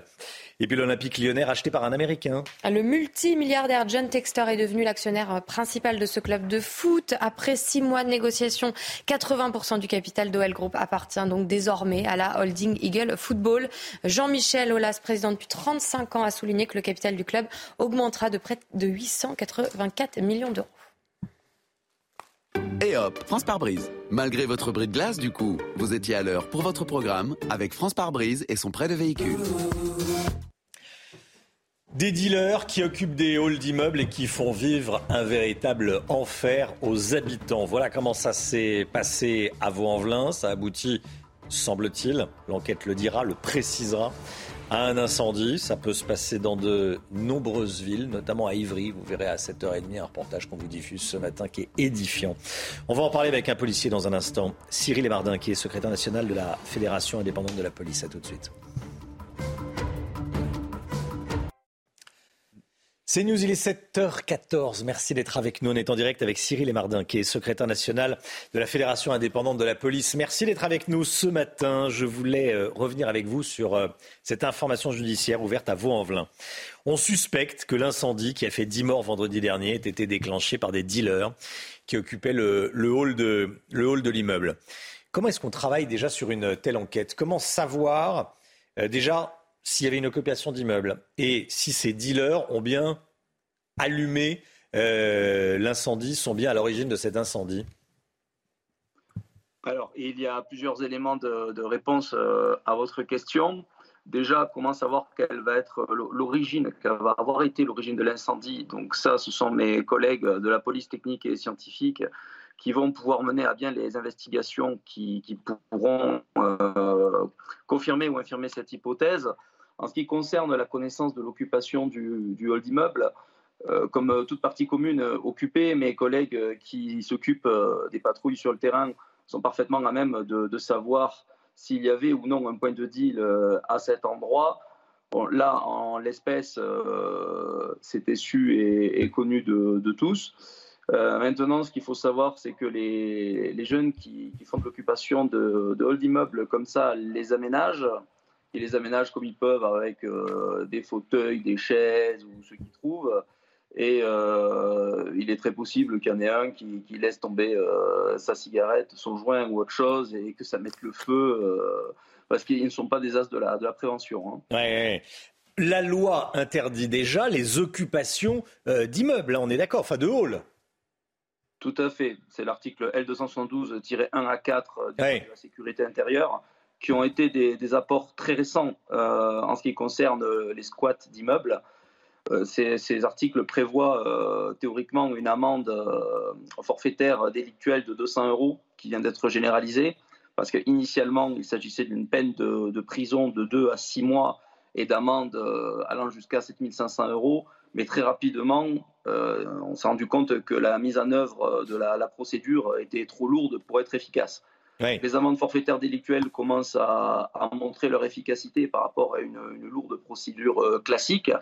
Néanmoins, c'est loin d'être une, une, réponse euh, suffisante pour éviter ces phénomènes de squat. Mmh. C'est inapplicable dans les en faits. Soi, complè co complètement. Parce que les phénomènes de squat, ils viennent d'où? Vous avez des dealers qui mettent une équipe euh, dans un immeuble, donc vous allez avoir des guetteurs à l'entrée, le vendeur va être à l'intérieur les trois quarts du temps.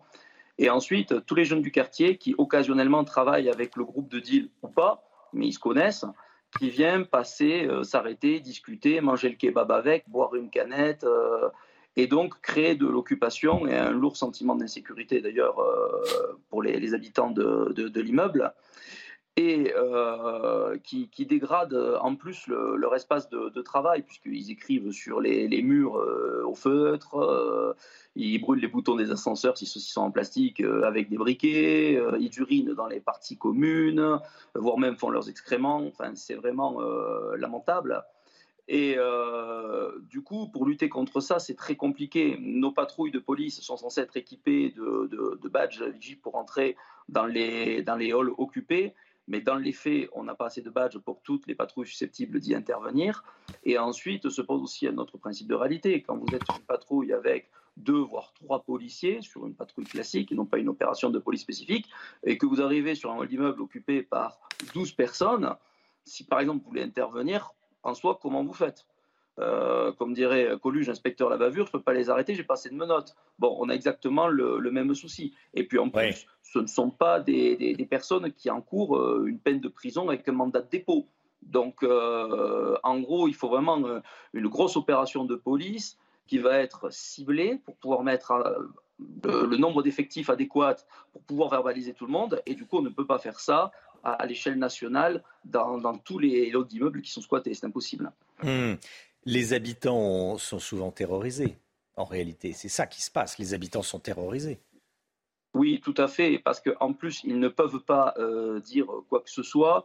Euh, mettez-vous à la place euh, d'une jeune femme qui veut descendre de son appartement au troisième étage et se rendre à l'extérieur. Elle va devoir passer devant ces hordes de jeunes hommes qui ne sont pas ceux qui ont les comportements les plus civilisés. On devine aisément qu'elle va privilégier euh, la tenue de sport, euh, voire même le voile intégral, plutôt qu'un tailleur ou euh, une tenue vestimentaire plus décontractée. C'est fou que, des habitants aient peur en, en, rentrant chez eux. Ce que vous nous décrivez, c'est édifiant et, j'allais rajouter, euh, j'allais rajouter triste. Il y, a un, reportage excellent de deux reporters de, de, CNews, Jeanne Cancard et Fabrice Elsner, qu'on diffuse ce matin et qui sera diffusé euh, dans une dizaine de minutes. Merci beaucoup, Cyril Emardinquet. Merci d'avoir été en direct euh, ce matin dans la matinale. 7h20, tout d'abord le, le point info avec Audrey Berthaud. EDF prolonge des arrêts hivernaux de réacteurs et annonce de nouveaux travaux en 2023. Des problèmes de corrosion affectent certains réacteurs du parc nucléaire français. Jamais EDF n'avait produit aussi peu d'électricité nucléaire de son histoire.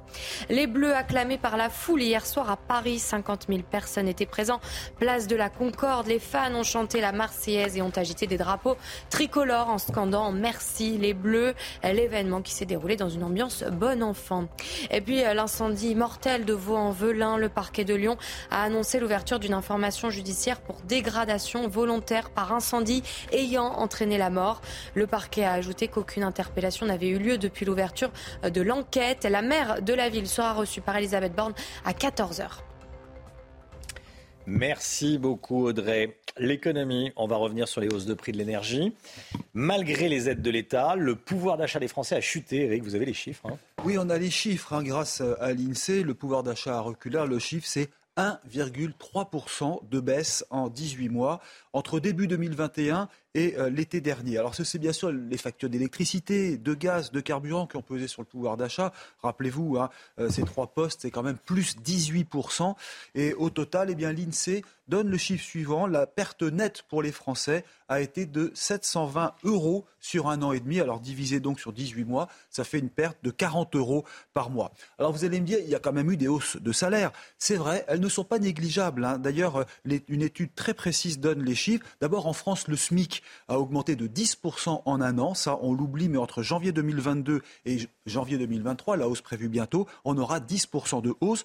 Ensuite, le deuxième secteur qui a le plus augmenté les salaires, c'est l'hôtellerie et la restauration. Certes, partait de très bas, mais la hausse est quand même de 16%. Et puis, l'entreprise qui a été la plus généreuse, ça a été Total, avec une hausse supérieure à 6%. Mais pour les autres entreprises, hein, selon une étude des recruteurs, eh bien, deux tiers des employeurs français n'iront pas au-delà de 4,5% de hausse de salaire en 2022. Et si vous regardez l'inflation qui sera autour de 6%, on voit effectivement qu'il y a perte de pouvoir d'achat.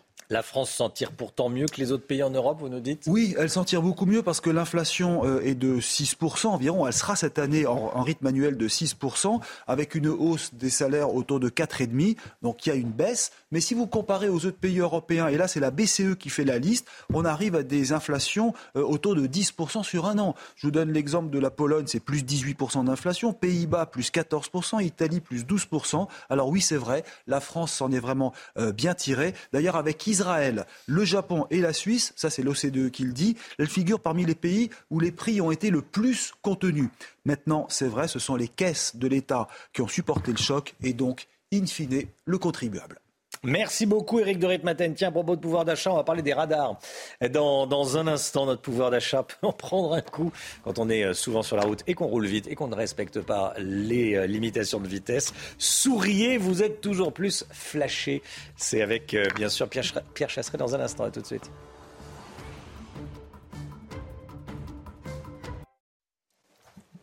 C'est News 7h26. Il existe beaucoup de radars différents sur nos routes, mais quels sont ceux qui nous flash le plus, Pierre Chasseret Oui, la France, c'est le catalogue des radars. On les a tous sur le territoire.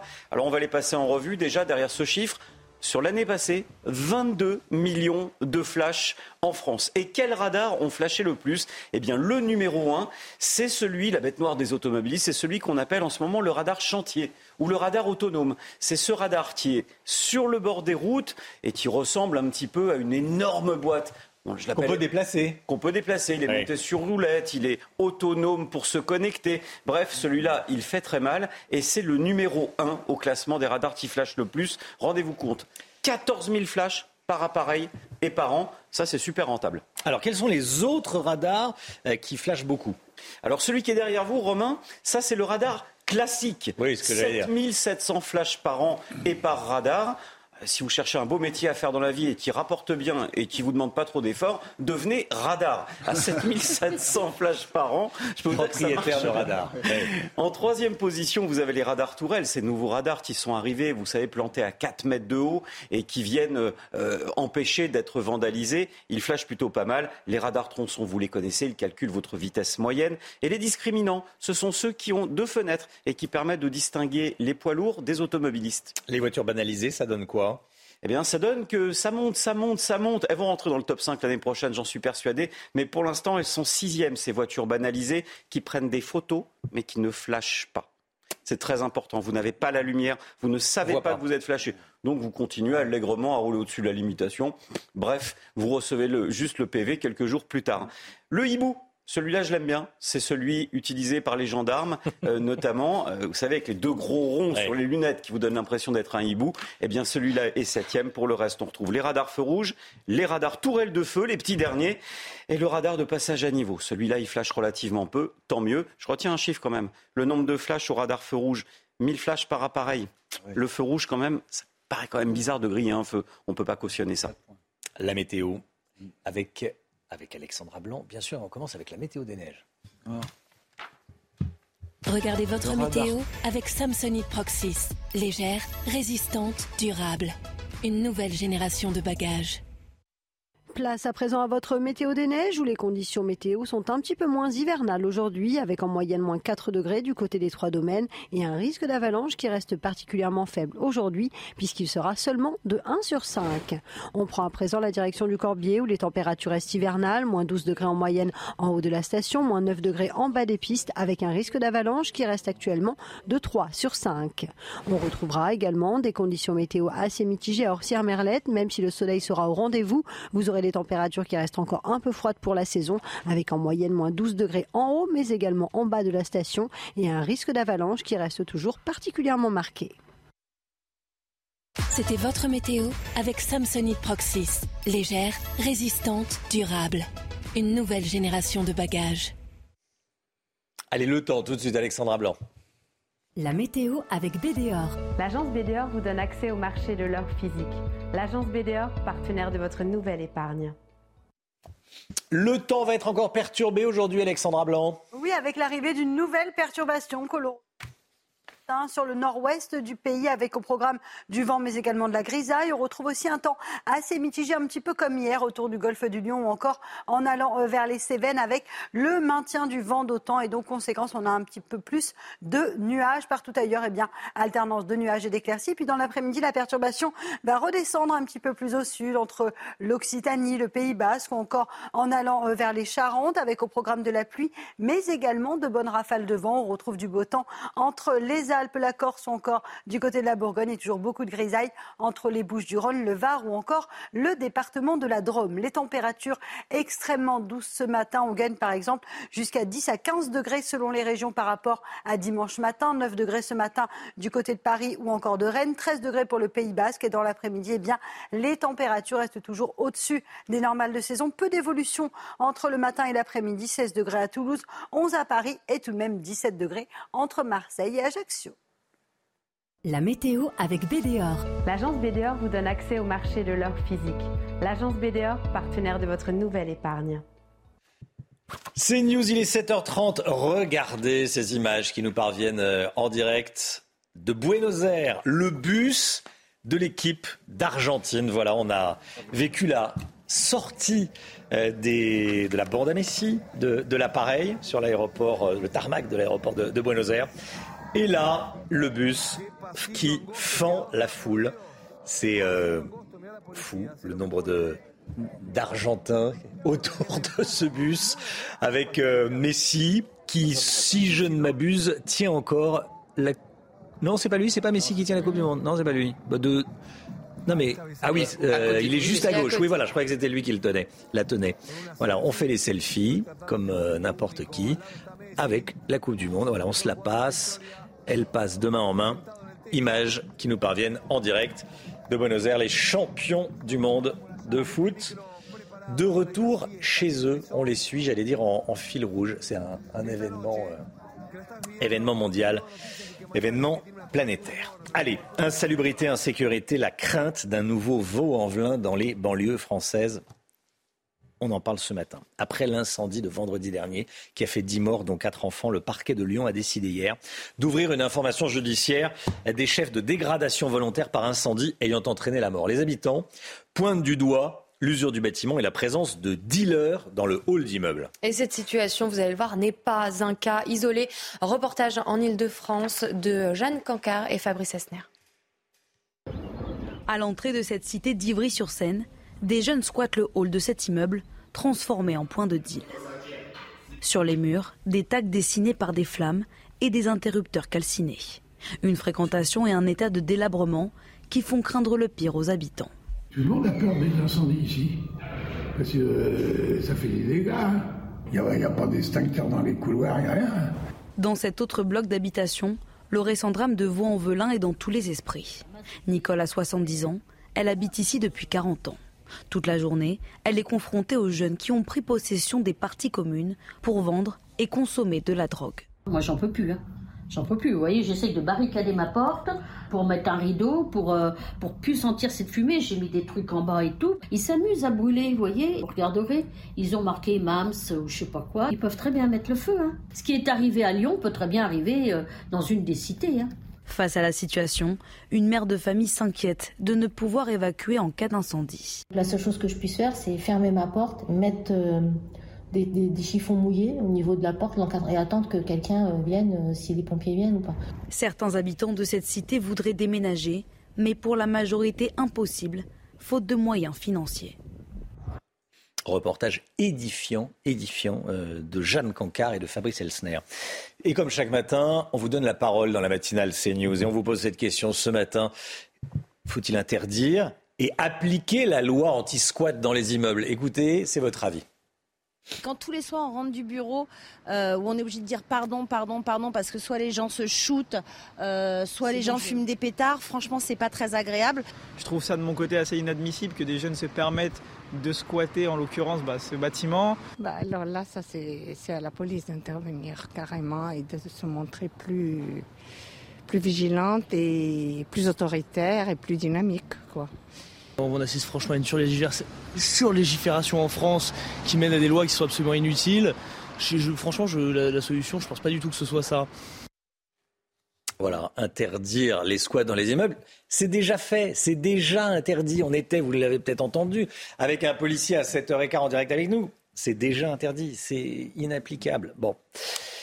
L'appel à l'aide d'un élu local de Haute-Vienne, Guillaume Guérin, dans Aujourd'hui en France, ce matin, il dit que son département est particulièrement visé par des écologistes radicaux. Les destructions représentent plusieurs centaines de milliers d'euros en termes de coûts. Bon, antennes relais détruites, engins forestiers brûlés.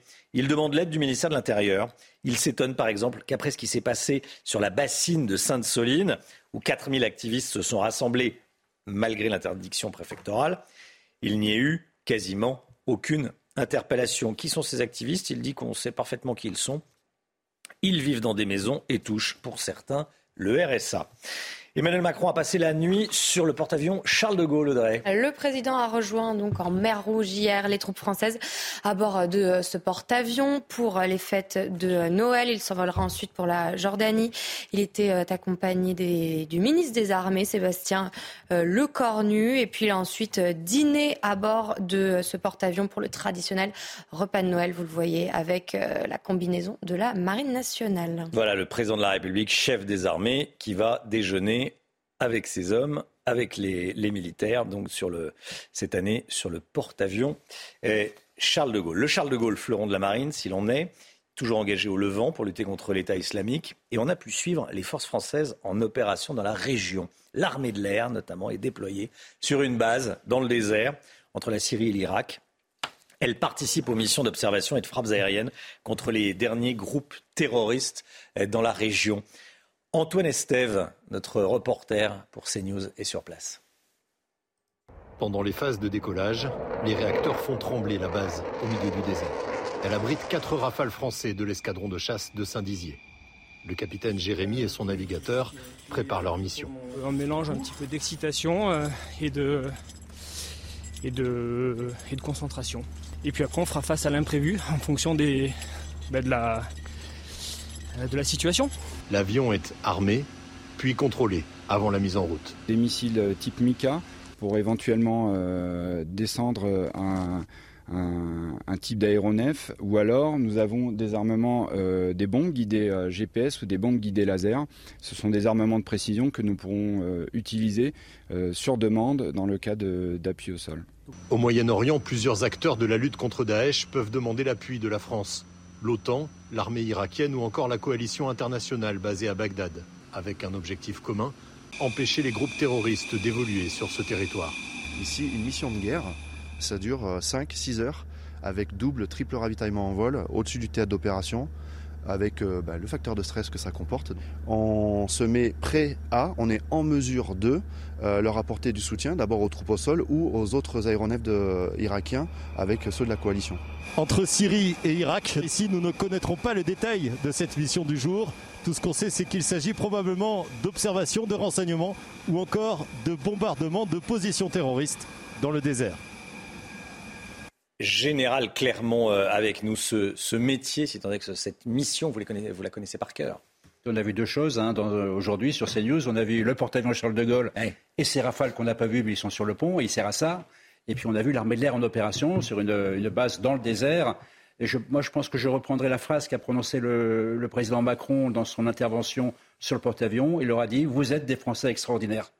tous les soldats en ce moment qui sont en, en opération à travers le monde pour nous protéger, pour défendre nos intérêts, sont des Français extraordinaires. Qui mettent leur vie en danger quand nous, euh, ici, parfois, on se plaint pour des petits soucis. Oh, il fait 19 degrés. Oh, il se plaignent un petit peu moins, effectivement, que, que les Français parce que ce sont des, des gars, euh, des gars qui, vont mettre leur, leur, vie en danger pour nous. Mettre la vie en danger pour hmm. défendre la France. Voilà, c'est bien de le, de le, rappeler. Merci beaucoup, mon général.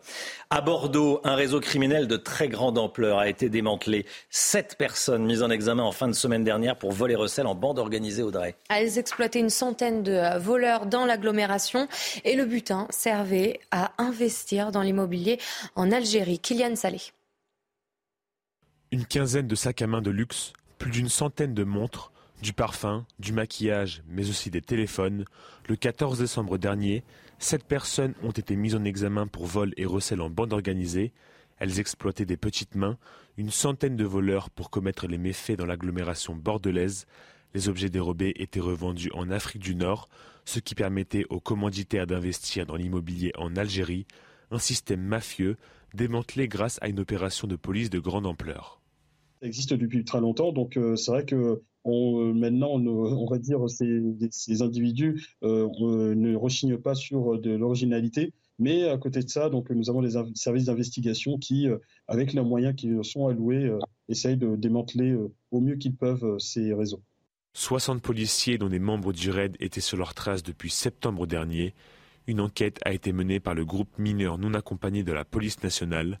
Dans un communiqué, la procureure de la République de Bordeaux indique qu'une partie du matériel informatique était blanchie en restaurant les objets à leur configuration d'usine. Ah.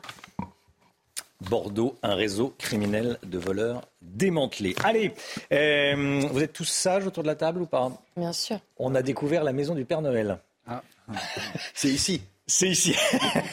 les enfants sages devraient s'en sortir, les autres, ça va être plus compliqué, hein, Audrey Exactement. Valentine Leboeuf nous emmène en Finlande, dans donc le village du Père Noël, où sont confectionnés les et cadeaux ouvriers, pour les enfants. hein, et ouais. ces petits lutins, Voilà. regardez. À quelques jours des fêtes, le Père Noël est prêt. Dans sa maison en Laponie, il s'occupe des derniers préparatifs et jette un coup d'œil au répertoire des enfants sages. Le Père Noël sait tout et il a aussi des lutins spéciaux qui espionnent les enfants pour s'assurer qu'ils se comportent bien. Si ce n'est pas votre cas, vous pouvez toujours vous rattraper parce que nous finalisons les listes la veille de Noël. Ceux qui sont sur la liste du Père Noël auront des cadeaux au pied du sapin. Ce sont ces lutins qui s'occupent de tout emballer. Ils listent aussi les lettres des enfants et doivent s'occuper des reines avant leur tour du monde. Nous devons nous assurer que les rennes sont bien préparées et qu'ils sont prêts à voler. Le Père Noël les emmène souvent s'entraîner, alors la nuit regardez le ciel et si vous voyez une lumière blanche, c'est qu'ils ne sont pas loin. Et quoi de mieux que quelques descentes en ski ou en luge pour patienter avant l'arrivée du Père Noël? C'est News 7h42. Merci d'être avec nous. Restez bien sur, euh, sur CNews. Dans un instant, l'économie avec Eric de Ritmaten. Vous allez voir que les taux continuent de monter. Le taux d'usure devrait euh, également être vu à la hausse. C'est une bonne nouvelle. C'est un peu technique. Il y en a beaucoup d'entre vous qui connaissent, qui savent maintenant ce que c'est. C'est un peu technique, mais ceux qui veulent acheter une maison ou un appartement, eh bien, euh, pourront le faire plus facilement. Vous allez voir. Eric de Ritmaten pour les explications. À tout de suite.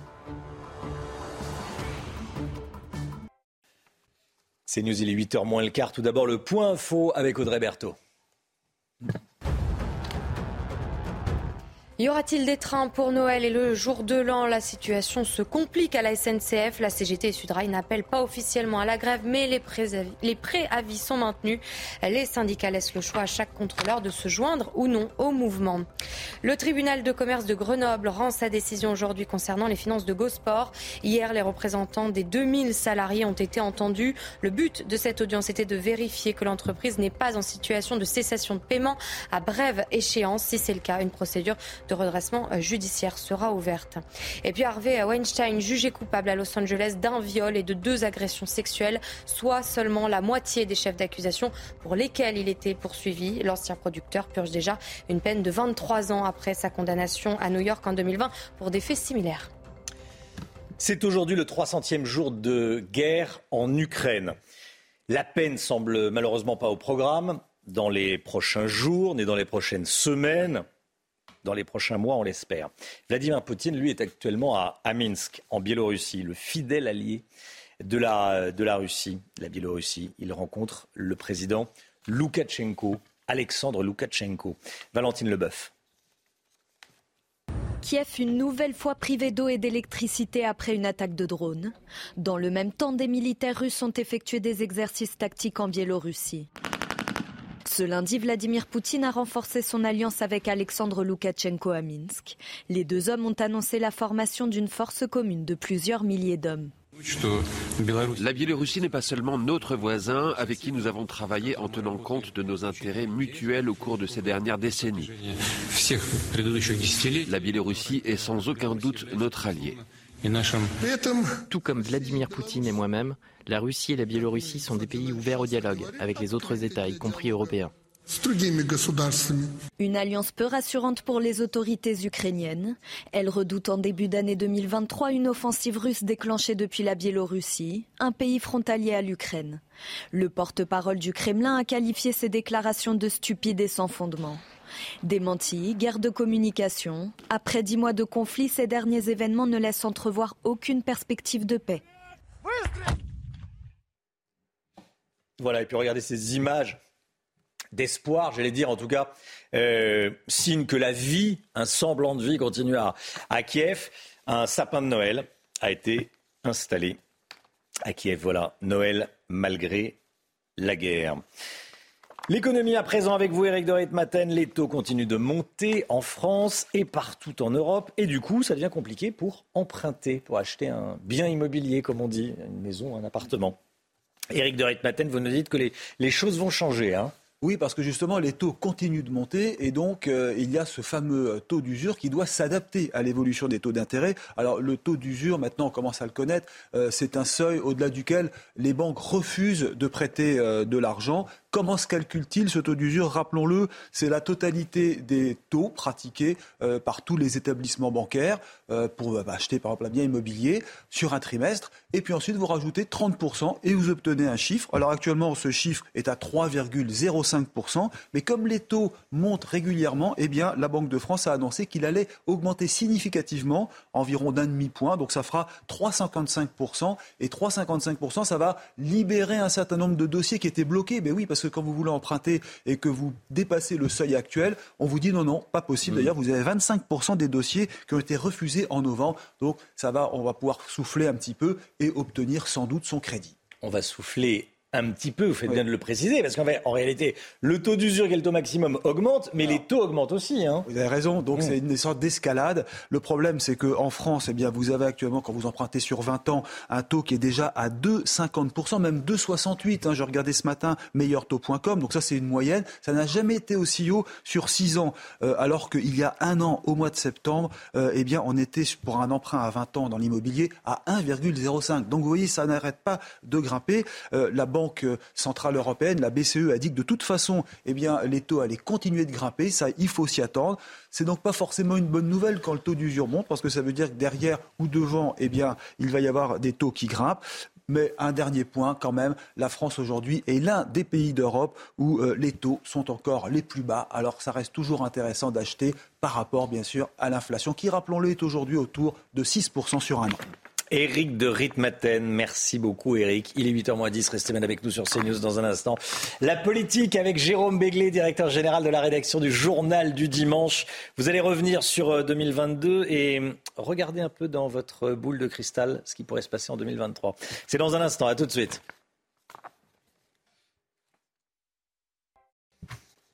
7h54, la politique avec Jérôme Béglé. L'année politique touche à sa fin. Et déjà, Jérôme, vous regardez vers les grandes dates de 2023. Une année sans doute plus calme que celle qui s'achève. Hein. Oui, l'Assemblée nationale vient à peine de fermer ses grilles et ne les rouvrira que le lundi 9 janvier. Rideau donc sur une année politique chargée et disons-le renversante. Il tente de se projeter donc dans la suivante qui sera atypique à plus d'un titre. D'abord, on aura une bonne raison de ne pas aller voter, puisque pour la première fois depuis dix ans, aucune élection au suffrage universel à l'horizon. Seule la moitié des sénateurs sera renouvelée, ce sera en septembre, mais pas au suffrage universel, et comme souvent, ça ne passionnera pas les foules. Pas d'élection, à moins à moins qu'Emmanuel Macron ne se décide à dissoudre l'Assemblée nationale. C'est un scénario qui est souvent évoqué, mais le chef d'État n'a pas encore appuyé sur le bouton. S'il le faisait, sachez qu'il faudrait un délai d'un mois entre l'annonce de cette dissolution et le retour effectif euh, devant les urnes. Sachez également que nous célébrerons en octobre les 65 ans de la Ve République. Celle-ci se rapproche de la durée de vie de la Troisième République qui avait régi la France de, 1900, de 1870 à 1940, donc pendant 70 ans. Autant d'occasions pour Emmanuel Macron de prononcer ce qu'il aime le plus, des discours. Viennent enfin, car cela semble très important pour lui, que la France accueille en septembre la Coupe du Monde de rugby. L'occasion pour le président de s'afficher avec les Bleus, qu'ils soient vainqueurs ou pas vainqueurs. Mmh. Il ne faut pas politiser le sport, avait-il dit le 16 novembre dernier. Mais visiblement, on l'a tous vu, il a changé d'avis entre-temps. Euh, plus prosaïquement et plus près de nous aussi, il y a quand même quelques projets de loi très symboliques euh, et marquants de ce début de quinquennat qui viendront animer les débats devant le Parlement. Justement, quels sont ces projets de loi et euh, est-ce qu'ils présentent un, enjeu pour le gouvernement? Alors, on commencera dès le 10 janvier, ce sera un mardi, par le fameux projet de loi ENR sur les énergies renouvelables. Suivront ensuite les retraites et la fameuse loi immigration et travail. Ces trois textes ont la particularité qu'on ignore encore qui les votera. Non seulement les oppositions euh, ne, pas, n'ont pas montré un amour particulier pour eux, mais en plus quelques députés Renaissance ont fait savoir qu'ils seraient très exigeants sur la rédaction de ces textes. Ceux qui aiment les débats saignants au Parlement devraient y trouver leur compte, ainsi que les amateurs de suspense, car les votes vraiment ne seront pas acquis. Dernière loi qui devrait être présentée assez rapidement, sans doute en février, celle sur les Jeux Olympiques qui en fixera le cadre réglementaire, euh, les pouvoirs dévolus au préfet, une nouvelle estimation budgétaire et surtout des conditions de sécurité de cet événement. On saura normalement à cette occasion enfin si la fameuse cérémonie d'ouverture sur la, sur la scène aura bel et bien lieu ou s'il faut la ranger au rayon des, dans le magasin des doux rêves sacrifiés sur l'hôtel du réalisme. Enfin, Dernière case à cocher dans l'agenda 2023, ne riez pas Romain, les élections à la tête du Parti socialiste. Olivier Faure a fort à faire pour être renouvelé le 12 janvier. Sans doute est-ce déjà l'esprit et la mansuétude de Noël qui me font placer le choix du nouveau premier secrétaire du PS parmi les événements politiques marquants de 2023 pas sûr que ça passionne les foules, comme on dit. Euh, merci beaucoup, Jérôme Béglé. Il est 7h57. Euh, Restez bien avec nous. Dans un instant, on va vous montrer les images euh, de l'équipe d'Argentine en direct de, Buenos Aires qui est sur le toit du bus impérial j'allais dire dans un instant. Elles sont apparues, c'est formidable. Euh, voilà, c'est en direct à Buenos Aires, en Argentine, le retour de la bande à Messi. Tout de suite le temps, Alexandra Blanc. La météo avec BDOR. L'agence BDOR vous donne accès au marché de l'or physique. L'agence BDOR, partenaire de votre nouvelle épargne. Ravi de vous retrouver avec tout un défilé de perturbations cette semaine. Et oui, on a eu du mauvais temps lundi sur les régions du nord-ouest. Eh bien, on va conserver de nouveau un temps assez mitigé avec aujourd'hui, en ce mardi, eh bien, l'arrivée d'une nouvelle perturbation que l'on retrouvera cet après-midi entre l'Occitanie, les Pays Basques, le Pays Basque encore les Charentes. Et puis, cette perturbation va remonter toujours en direction de la Vendée, du bassin parisien ou encore des régions du nord. Perturbation qui n'est pas forcément très active, mais qui donnera tout de même un temps nuageux, localement quelques averses et puis toujours de bonnes rafales de vent, notamment au pied des Pyrénées ou encore en remontant vers le nord. On retrouve également, un peu à l'image d'hier, toujours cette grisaille autour du golfe du Lion avec le vent d'autant qui rapporte ces nuages venus de la Méditerranée, notamment euh, sur le Roussillon ou encore sur les Cévennes. On retrouve en revanche un temps beaucoup plus lumineux entre les Alpes, la Bourgogne ou encore du côté de la Corse. Le tout dans les températures eh bien, beaucoup plus douces. On est en moyenne 4 à 6 degrés au-dessus des normales de saison, avec 16 degrés cet après-midi pour Toulouse, 14 degrés à Rennes, 11 degrés à Paris, vous aurez 14 degrés également à Besançon ou encore localement jusqu'à 17 degrés sur l'arc méditerranéen entre Montpellier et Marseille. Ces températures donc vraiment très très douces pour la saison. On repasse au-dessus des normales de saison. C'est vraiment beaucoup plus doux euh, donc aujourd'hui. On retrouvera euh, pour la suite du programme des conditions météo une nouvelle fois agitées. Perturbation qui va s'évacuer mercredi par les régions de l'Est et puis jeudi et vendredi, regardez, de nouvelles perturbations assez actives qui donneront de la pluie mais également de bonnes rafales de vent avec la douceur qui va se maintenir. A priori, ce sera un Noël au balcon cette année. Avec BDOR. L'agence BDOR vous donne accès au marché de l'or physique. L'agence BDOR, partenaire de votre nouvelle épargne. C'est pas grand-mère. CNews, il est bientôt 8h. Merci d'être avec nous. Merci d'avoir choisi CNews pour démarrer cette journée. Regardez ces images qui nous parviennent de Buenos Aires. Les joueurs argentins ont atterri il y a quelques instants et ils sont montés sur le toit du bus impérial et ils fendent la foule à une vitesse d'escargot. Forcément, les champions sont arrivés. On vous le fait vivre en direct sur CNews. Dans l'actualité, il y a également euh, cette annonce faite par EDF six réacteurs nucléaires vont être arrêtés l'année prochaine. Deux autres ne pourront finalement pas être redémarrés avant la fin de l'année. Jamais EDF n'avait produit aussi peu d'électricité de son histoire. On va tout vous expliquer. Sudrail et la CGT maintiennent leur, préavis de grève pour Noël et le jour de l'an et menacent de gâcher les vacances de nombreux clients. Explication de Gauthier Lebret avec nous. Emmanuel Macron était sur le Charles de Gaulle hier soir. Il y a passé la nuit. Il y est toujours, a priori. Le président a exprimé son soutien aux forces armées. Il a également partagé le dîner traditionnel de Noël. On vous montre les images, bien sûr. Les joueurs argentins donc atterri. Il était un peu avant 7 euh, heures, heure française. Ils ont foulé le tapis rouge sur le tarmac de l'aéroport de Buenos Aires et ils sont montés sur ce bus impérial qui fend euh, la foule. Vous le voyez, image euh, en direct. On devine à l'arrière du bus la Coupe du Monde, a priori qui était tenue par euh, Messi, mais bon, elle est passée de, main en main. Les Argentins qui célèbrent et qui accueillent leur champion. En France, 50 000 personnes étaient euh, réunies, place de la Concorde, pour euh, rendre hommage à nos Bleus.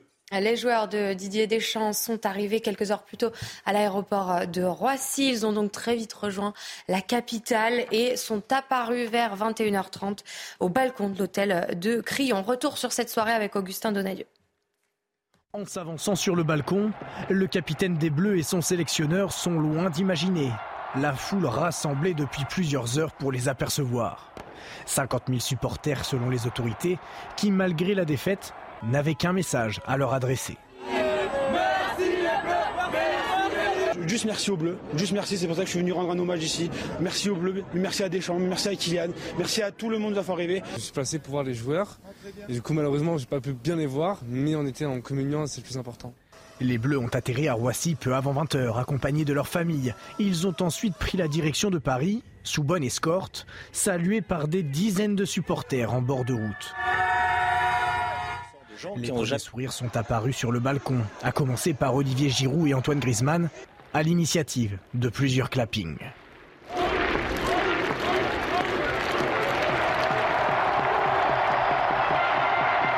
Les Bleus peuvent sereinement entamer de courtes vacances bien méritées avant de mettre le cap sur la prochaine échéance, l'Euro 2024.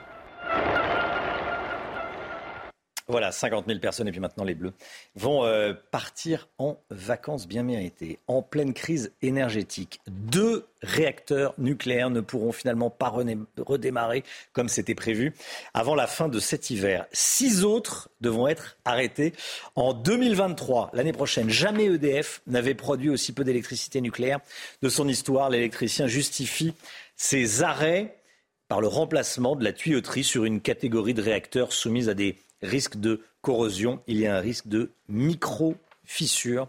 EDF préfère prendre les devants.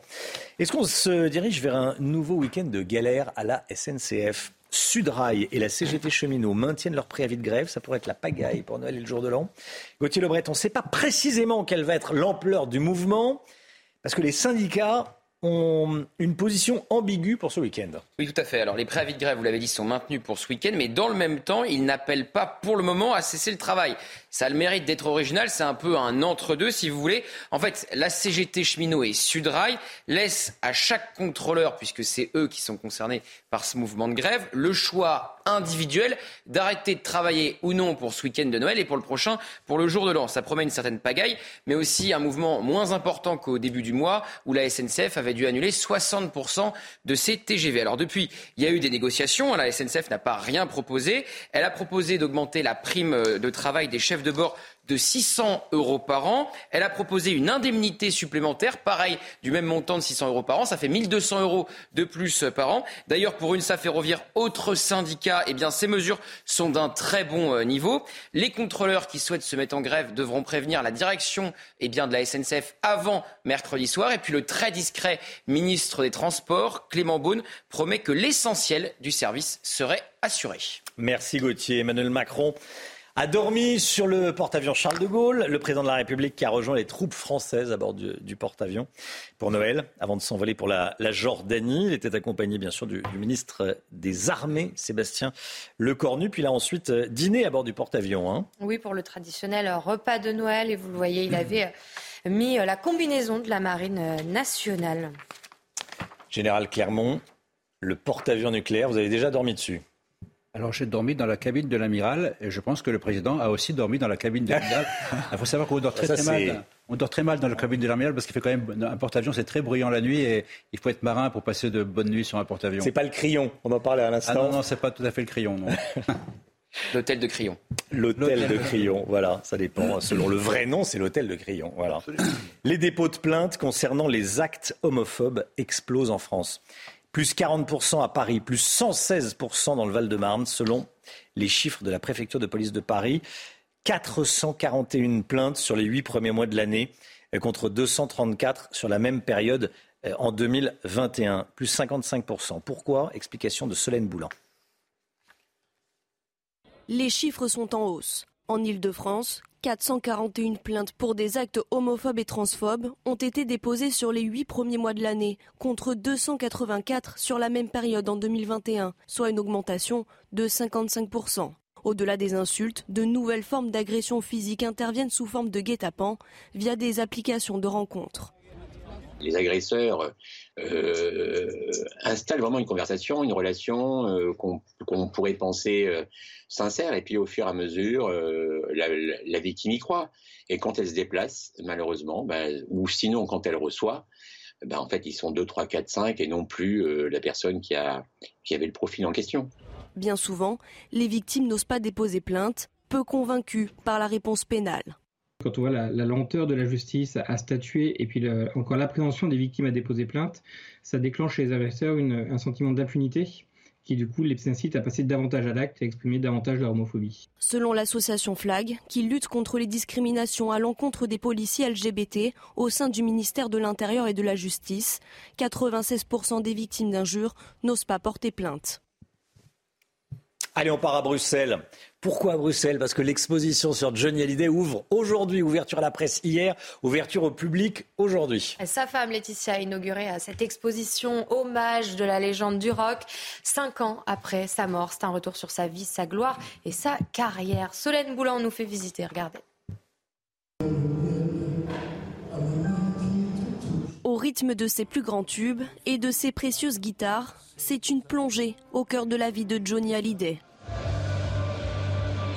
Dans les vitrines, des dizaines de costumes de scène du chanteur que Laetitia Hallyday a rassemblés, car l'homme aux mille chansons peut encore compter sur le soutien de sa veuve, ici devant la reconstitution du bureau de la star, là où il a vécu ses derniers instants. 74 ans d'une vie hors norme, imaginée par Laetitia Hallyday, avec l'aide de Jean-Claude Camus, le producteur emblématique du chanteur. Johnny, il est, éternel. on ne sera plus là, qu'il sera toujours là, lui. moi, mon travail, depuis son départ, c'est de continuer à le faire vivre et à transmettre euh, qu'il est éternel et que rien ne s'arrête. Et de transmettre à cette nouvelle génération de jeunes, euh, parce qu'il reste l'idole des jeunes et il le sera pour toujours. Pour Laetitia Hallyday, le choix de la Belgique fait écho aux racines du chanteur, né d'un père belge qu'il n'a presque pas connu. L'exposition itinérante mettra ensuite le cap sur Paris en janvier 2024, puis probablement sur la Suisse et le Canada. Ah, l'envie d'avoir envie. Euh, l'exposition, donc, euh, Solène Boulan le, disait, en 2024 en France. Et avant cela, vous pouvez aller, bien sûr, à, Bruxelles. Il est 8h09. Dans un instant, Laurence Ferrari reçoit Michel-Édouard Leclerc. À tout de suite. C'est News, il est 8h15. Bienvenue à tous. Dans un instant, Laurence Ferrari, vous recevez Michel-Édouard Leclerc. Mais tout d'abord, le point info. Audrey Berthaud. Les joueurs argentins ont atterri à Buenos Aires il y a quelques euh, minutes. Des milliers de supporters étaient là pour accueillir l'équipe de Lionel Messi et fêter leur troisième étoile. La journée a été décrétée fériée par le gouvernement. EDF prolonge des arrêts hivernaux de réacteurs et annonce de nouveaux travaux en 2023. Des problèmes de corrosion affectent certains réacteurs du parc nucléaire français. Jamais EDF n'avait produit aussi peu euh, d'électricité nucléaire. Et puis l'incendie euh, mortel de Vaux-en-Velin, le parquet de Lyon a annoncé l'ouverture d'une information judiciaire pour dégradation volontaire par incendie ayant entraîné la mort. Le parquet a ajouté qu'aucune interpellation n'avait eu lieu depuis l'ouverture de l'enquête. Laurence, Michel-Édouard Leclerc est votre invité ce matin. Bonjour Michel-Édouard Leclerc. Bonjour, comment allez-vous? Très bien, bonne bienvenue dans la matinale de CNews. On a vu les images de la liesse en Argentine qui accueille ses héros. Les nôtres sont revenus hier soir aussi à Paris. 50 000 personnes les attendaient place de la Concorde euh, à leur retour du Qatar. Euh, c'était une belle Coupe du Monde. Est-ce qu'elle a fait du bien à la France malgré la défaite en finale? Oui, ouais, je, je le ressens. Je suis pas un footeux. je suis un voileux, un randonneur. Euh, j'étais très peu sport co, très peu sport collectif. Et, euh, Mais la finale était belle. La finale était belle, on l'a tous regardée. Euh, et avec les enfants, les petits-enfants, on a eu des hauts, on a eu des bas. Et ce qui était vraiment très chouette, euh, cette espèce de, de partage collectif Mhm. avec nos héros euh, de, de ce score. Parce que dire on a gagné, bon, on aurait tous aimé euh, gagner la coupe, mais quand même on est deuxième. Et il n'y a pas tant que ça de secteurs où la France est deuxième quelque part. Il faut, faut prendre la mesure du parcours. Et c'est un parcours d'excellence, c'est un jeu collectif. Il n'y a, pas eu trop de critiques sur le comportement, en tout cas sur les derniers moments, euh, sur la vie des joueurs et tout. Et moi, j'ai été emballé. Bon. J'ai été emballé et, et je pense que ça va durer. Il y a beaucoup de commentateurs qui disent que le soufflet va, va descendre, mais ça nous a donné, euh, comme dirait quelqu'un, envie d'avoir envie. hein. C'est- Ça, c'est oui, Johnny Hallyday. Euh, je ne sais pas si on peut avoir quelques images de, de ce balcon hier euh, au crayon où ils ont fait signe euh, comme ça à leur public qui était là massé dans la nuit. Euh, Est-ce que ça a eu un impact sur la consommation? Est-ce que vous, vous l'avez vu? Est-ce que cette Coupe du Monde s'est traduite euh, concrètement dans vos, vos magasins ou pas? Oui, alors je, je l'avais moi-même sous-estimé. Euh, Leclerc est partenaire du Tour de France, on est partenaire d'un certain nombre de, manifestations sportives. On, on sait calculer cette incidence. En fait, sur le mondial, tout le monde était parti dans l'idée qu'on ne vendrait pas plus d'écrans, euh, qu'il n'y aurait pas euh, d'accroissement de la consommation. En fait, il y en a eu. Euh, D'abord, les écrans euh, TV. Je suis moi-même fasciné. Sur l'année, on aura vendu 100 000 écrans, dont près de 75 000 euh, autour du mondial, entre, entre le Black Friday et, et le mondial. Donc, c'est beaucoup. Quoi. Dans- dans- Oui. On est une enseigne à, dominante alimentaire. On a vendu plus de 100 000 écrans. Et puis, il y a, bon, c'est. euh, le snacking, le, la fête, ça a été quand même euh, pas mal de soirs. Et donc, euh, oui, Pernod Ricard a dû faire un bond en bourse, quoi. C'est sûr. Et les gâteaux apéritifs, hein, vous ça, dites le snacking, euh, la bière aussi. Voilà, et puis... Ça fait euh, partie des hits non, du, oui, du tout mondial. ça, ça fait partie des, des moments festifs. Et puis, euh, mais je pense que sociologiquement, socialement, émotionnellement, ça a redonné de la confiance autour de nous. Ça, je suis sûr de ça. Et euh, en tout cas, dans, dans nos équipes, on a quand même 140 000 salariés Mmh. qui travaillent dans 1700 entreprises euh, des centres Leclerc. On voit bien dans les pages Facebook de chaque magasin, il y a eu des ballons, il y a eu des gens qui se passaient la balle. Il y a un truc, il y a un truc très positif. Il ne faut pas négliger ces grands moments collectifs euh, euh, d'assurance, en fait. On, on s'est ressenti bien. Bon, bah écoutez, Ouais. super. Alors, dans quatre jours, les Français seront à table pour les fêtes de fin d'année, le réveillon. Est-ce que le menu va être évidemment impacté en raison de la hausse des prix? Est-ce qu'on peut avoir des menus encore abordables aujourd'hui? Oui, on peut avoir des menus abordables. Il y a des trucs qui sont devenus inabordables.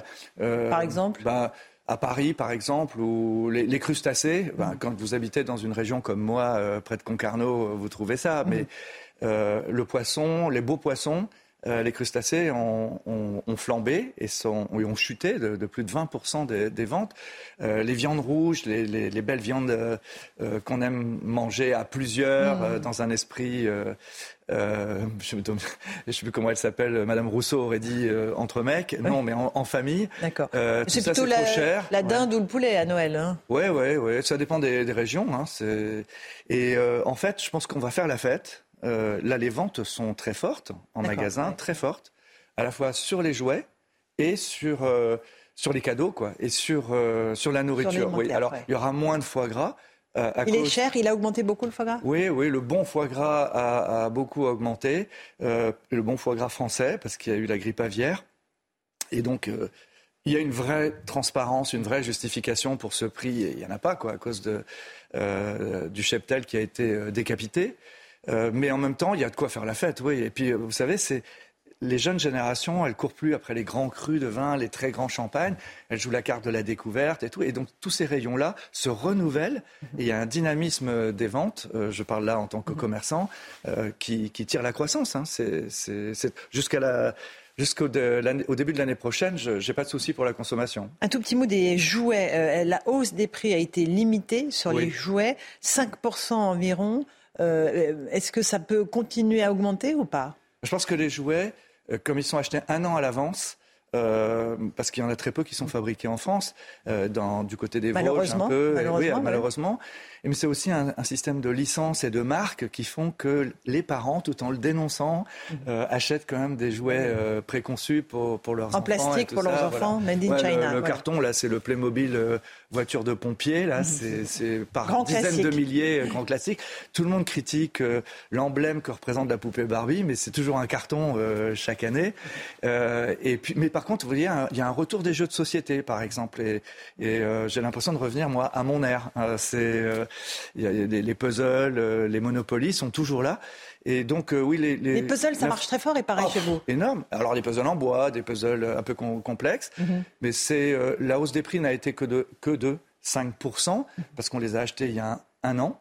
Et aujourd'hui, on est en train de racheter pour l'année prochaine les jouets euh, de l'année prochaine. Et en fait, il y a d'autres régions euh, euh, du monde où l'inflation est moindre, en mmh. fait. Mmh. Et donc, je panique pas trop sur le, sur le prix des jouets. Puis quand on s'y prend un an à l'avance, on a le temps euh, oui, mais dans un an, euh, ça sera peut-être plus compliqué parce que non, on va, on, va, on, s'arrange, euh, on s'assure du prix pour dans un an.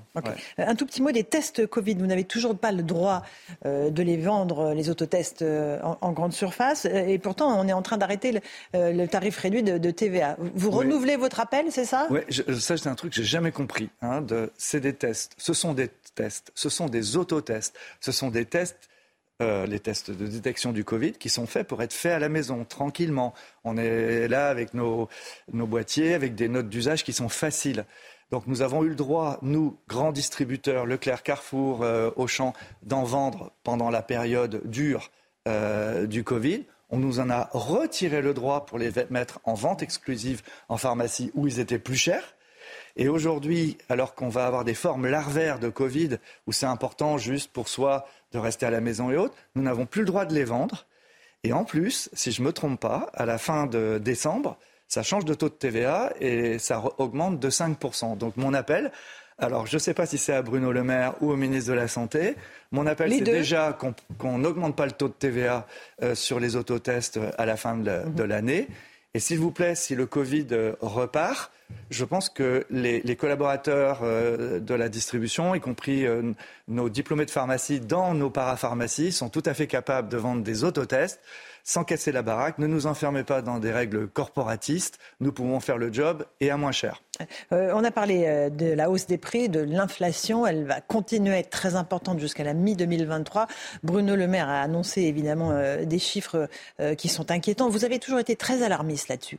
Jusqu'où est-ce qu'on peut monter en termes d'inflation selon vous? J'ai été alarmiste parce que j'étais le premier à oser dire les prix que nous allions avoir. Depuis un an, je ne me suis pas trompé. Et tandis qu'à la Banque de France, euh, euh, à la Banque Centrale Européenne, on nous parlait d'inflation de 2%, puis de pic d'inflation à 4%, moi, je n'ai pas inventé la poudre. Hein. Je, reprenais les factures d'achat euh, que les acheteurs des centres Leclerc me montraient et donc, euh, j'avais dit en novembre 2021 que les, au coprésidentiel, on aurait 4,5% d'inflation.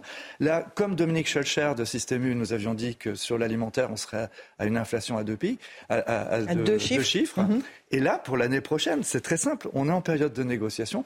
Tout est à deux chiffres. Il n'y a rien en dessous de 10%. Donc, même si on arrive à, négocier cela, et on va être obligé quand même d'être socialement très responsable vis-à-vis des PME euh, ou des agriculteurs, mais euh, même si on arrive à se fighter avec les, grands groupes pour que ça ne se fasse pas, les grands groupes industriels, euh, il y a de l'inflation pour 2023.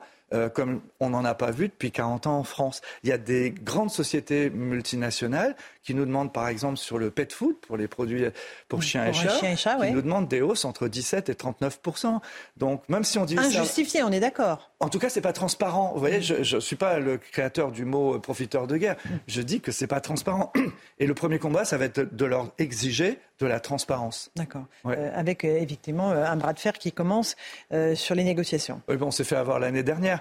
L'année dernière, tout le monde a été pris par cette vague d'inflation. Nous, on était prévenus et, je l'avais annoncé, et avec nos collaborateurs, on, s'y est attaqué, au risque d'apparaître comme les agités du marché. Mais dans la réalité, aujourd'hui, tout le monde quand même voit depuis un an qu'on est parti sur un cycle long d'inflation. Et, et, donc, pour moi, c'est clair. On a passé un contrat euh, avec le gouvernement, avec euh, Olivia Grégoire et Roland Lescure, patronne des PME, patronne, euh, patron de l'industrie, enfin ministre d'eux. Mhm.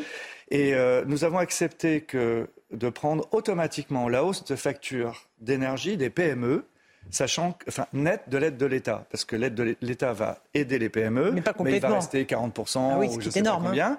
Et donc nous allons accepter, nous, tous les distributeurs de Carrefour à, mmh. à Lidl, de compenser et de prendre cette aide, d'accord? Mais les grandes boîtes elles ont servi des dividendes. Je ne veux pas faire mon Mélenchon, mais elles ont quand même, pendant toute l'année, bien servi leurs actionnaires. Et donc, on ne va pas aller taper les consommateurs pour des actionnaires. Je comprends qu'il faille aider les petits agriculteurs, euh, les petits industriels français, les boulangers qui auront une facture d'électricité énorme. Et justement, ils vous en veulent beaucoup, les, boulangers. Ils disent, mais la baguette à 1 euro euh, chez Leclerc, pour nous, c'est la mort assurée. Non, non, elle n'était pas à 1 euro, c'est chez eux qu'elle était à 1 euro. Chez, non, chez nous, c'était à 0,29. Oui, alors c'est encore pire. Mais, mais, vous vous rendez compte qu'en fait, avec des prix pareils, vous condamnez un certain nombre d'artisans qui ne vont pas s'en sortir avec leur facture d'énergie Non, on ne les condamne pas, parce qu'on arrive à les fabriquer à ces niveaux-là de prix. mais au niveau industriel arrive à passer de 0,29 à, à, 0,35, quelque chose comme ça. C'est vrai qu'on ne peut plus tenir le prix euh, d'hier. Euh, le public ne nous en veut pas, il le sait. Mais par contre. Euh, mais vous êtes trois fois moins cher qu'une boulangerie normale, pas traditionnelle. Mais on est aussi 30% moins cher que des groupes cotés en bourse dans Paris. On vient d'ouvrir un magasin Leclerc à Montparnasse. C'est la première fois en 40 ans qu'on arrive à ouvrir un centre Leclerc. Et je sais pas, on est 25 à 30% moins cher que l'enseigne d'en face. Et maintenant, il y a un Lidl d'ailleurs qui ouvre aussi. Les tout petits, là, les boulangers. Mais les tout petits peuvent aussi faire comme nous, se regrouper, acheter ensemble. Il y a une initiative très intéressante qui était mentionnée par le journal Les Échos hier. C'est tout un groupe de PME dans le Grand Ouest, mhm. euh, principalement en Bretagne, mais en Vendée aussi, ils ont décidé de repartir à la négo ensemble pour discuter des prix de transport, parce qu'au fond, euh, l'État a aidé les transporteurs, et les transporteurs n'ont pas fait de ristourne aux industriels. Ça, c'est vachement bien. Ils essayent de se fédérer. mais il faut se mettre en mode combat face à l'inflation. Et oui, mais ce sont des indépendants, donc c'est pas facile. Euh, le ministre Bruno Le Maire a parlé d'une baisse significative sur le blé, notamment. Vous, vous la voyez ou pas du tout? Il n'y a, aucun, pour le moment, alors peut-être sur les marchés internationaux, mais pour le moment, euh, tous nos fournisseurs sont à plus de 10% de demande de hausse. Et, sur les produits céréaliers, je pense qu'on est plus près de 20%. Euh, sur les coupures d'électricité, vous les redoutez ou ça y est, vous pensez qu'on on va passer l'hiver? Là, on vient de passer un, moment d'hiver euh, très froid, ça n'a pas sauté. Mhm. on est prêt pour, pour gérer ça. On, tous les distributeurs, on travaille dans une même association qui s'appelle Perifem, qui est animée par euh, Cotillard, qui est un ancien patron d'Intermarché. Et en fait, on, je pense qu'il peut y avoir des coupures, il peut y avoir des problèmes, mais on sait gérer ça. Franchement, il ne faut pas angoisser les Français avec ça. On sait gérer ça. Vous n'avez pas été dévalisé en réchaud, bougie et lampe frontale si, si, si, Voilà, donc les Français sont C'est surtout, euh, les, ce sont les magasins Leroy Merlin, Boulanger, tout ça, mm. les, magasins de bricolage, les bricoles Leclerc. Mais on n'a on a jamais vendu autant de bougies. Ah, vous en avez plein autour de chez vous, j'imagine? Ah, Oui, bien sûr, bien sûr, bien sûr. Euh, un tout petit mot des prospectus. ça va s'arrêter, les prospectus, ou avec les promos, tout ça? Quand est-ce que ça va s'arrêter Il y, a une confusion qui est les promos. J'espère qu'elles vont continuer et qu'elles seront d'autant plus efficaces qu'il y aura de l'inflation. Simplement, c'est le support, le papier, mhm. le papier dont 40% euh, n'étaient pas lus, étaient jetés à la poubelle. Tous ces prospectus qu'on voit dans mhm. les, eh dans les boîtes aux lettres. en fait, il faut vous dire que dans un groupe comme le nôtre, ça représente 50 000 tonnes de papier, c'est 8 fois le poids de la Tour Eiffel. Mhm. Or, en fait, le retour et de la lecture de ces papiers, c'est peut-être 8%, 10%. Donc, en tout cas, euh, au prix du papier aujourd'hui, et vu la nécessité qu'on ait un bon bilan carbone, faut arrêter cette gabegie et comment ils seront au courant beaucoup et donc, consommateurs penser d'abord pour ceux qui sont geeks euh, et tous ceux qui sont comme vous sur le digital, il y mhm. aura les catalogues sur le digital, mais surtout on va réinvestir en magasin sur l'événementiel pour dans nos villes, faire savoir toutes les périodes de promo, un peu à l'instar de, de l'ancienne euh, publicité des Galeries Lafayette. Il se passe toutes les semaines quelque chose aux Galeries. Lafayette. Ben voilà, événementialisé. voilà. Et, en fait, ce sont des nouveaux emplois aussi en magasin, d'animation, de relations avec euh, les clients que l'on va euh, Pour des jeunes, et donc c'est bien. Bon. Et est-ce que les plus âgés sont connectés? Est-ce qu'ils arrivent à s'y retrouver dans les... Dans les catégories, c'est pas les ruraux et les urbains. c'est pas vrai. Dans le monde rural, on est abonné à la France agricole, on paye sa cotisation euh, à la FNSEA euh, par Internet et on déclare ses impôts par Internet aussi. Donc faut, faut... il n'y a pas les rats des villes et les rats des champs, c'est pas comme ça. Non, mais par contre, c'est vrai qu'il faut venir euh, au secours des gens pour qui c'est quand même un support intéressant. Et donc, il y aura dans tous les magasins, mais en mode sobriété, des catalogues, mais qui ne seront pas jeter dans la nature comme ça. Voilà, absolument. Avec le prix du papier qui augmente. Un tout petit mot sur les retraites. C'est vrai que vous avez peur euh, de la réforme des retraites. Vous dites que ça peut être euh, l'étincelle qui peut faire flamber la situation Je suis persuadé que, comme tout système, euh, avec la prolongation de la vie, de la durée de vie, il faut l'aménager pour que les jeunes puissent avoir leur retraite plus tard et, et, dans 40 ans, etc. Mais je trouve que la manière dont les partis politiques, droite et gauche, ce tacle sur ce système fait qu'ils créent eux-mêmes de l'incertitude. Moi, je ne sais plus ce qu'on nous demande. Et je suis chef d'entreprise, je suis, euh, j'ai pas de tabou sur les cotisations patronales, sur euh, la longueur des cotisations, sur l'âge de la retraite, mais on en est où? Et en fait, on en est au gré des combinations politiques. Et du coup, on ne sait plus lire le projet. Si ça fait peur aux Français, faut pas le faire. Si on arrive à avoir un consensus qui embarque les Français sur une réforme où on voit que pour nos enfants, c'est garanti, il y aura une retraite. Et surtout que pour les seniors, on s'attaque aussi à l'emploi des seniors, parce qu'il ne suffit pas de dire qu'on va travailler jusqu'à 65 ans ou 64 ans. Il faut encore savoir si sur le marché du travail, mmh. les gens qui auront entre 55 et 64 vont trouver du boulot. Donc ça, c'est un investissement qui doit être parallèle.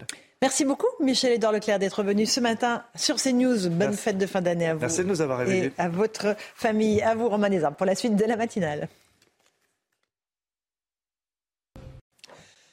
C'est News, il est 8h30, bienvenue à tous. Merci à vous Laurence Ferrari à votre invité Michel-Édouard Leclerc. Beaucoup d'actualités à nouveau ce matin et ce reportage de... Euh, de Jeanne Cancard et de Fabrice Elsner. C'est à la une. Une information judiciaire a été ouverte après le dramatique incendie de Vaux-en-Velin. Des dealers qui occupaient le hall de l'immeuble sont suspectés. On va aller à Ivry dans un instant, près de Paris, où les habitants d'un immeuble vivent le même calvaire. Vous allez voir. Les écologistes radicaux inquiètent de plus en plus les autorités. Un élu local de Haute-Vienne lance un appel à l'aide au ministre de l'Intérieur. La France impliquée dans la lutte contre l'État islamique. Notre reporter Antoine Estef s'est rendu auprès des pilotes de Rafale français dans une base aérienne à la frontière irako-syrienne. C'est aujourd'hui le 300e jour de guerre en Ukraine. Vladimir Poutine est chez son allié biélorusse. Pourquoi faire On verra ça avec vous. Général Clermont, à tout de suite, mon général. Insalubrité, insécurité, la crainte d'un nouveau Vaux-en-Velin dans les euh, banlieues françaises. Vaux-en-Velin, là où a eu lieu un incendie euh, vendredi dernier. Dix morts. Une information judiciaire a donc été ouverte pour les chefs de dégradation volontaire par incendie ayant entraîné la mort.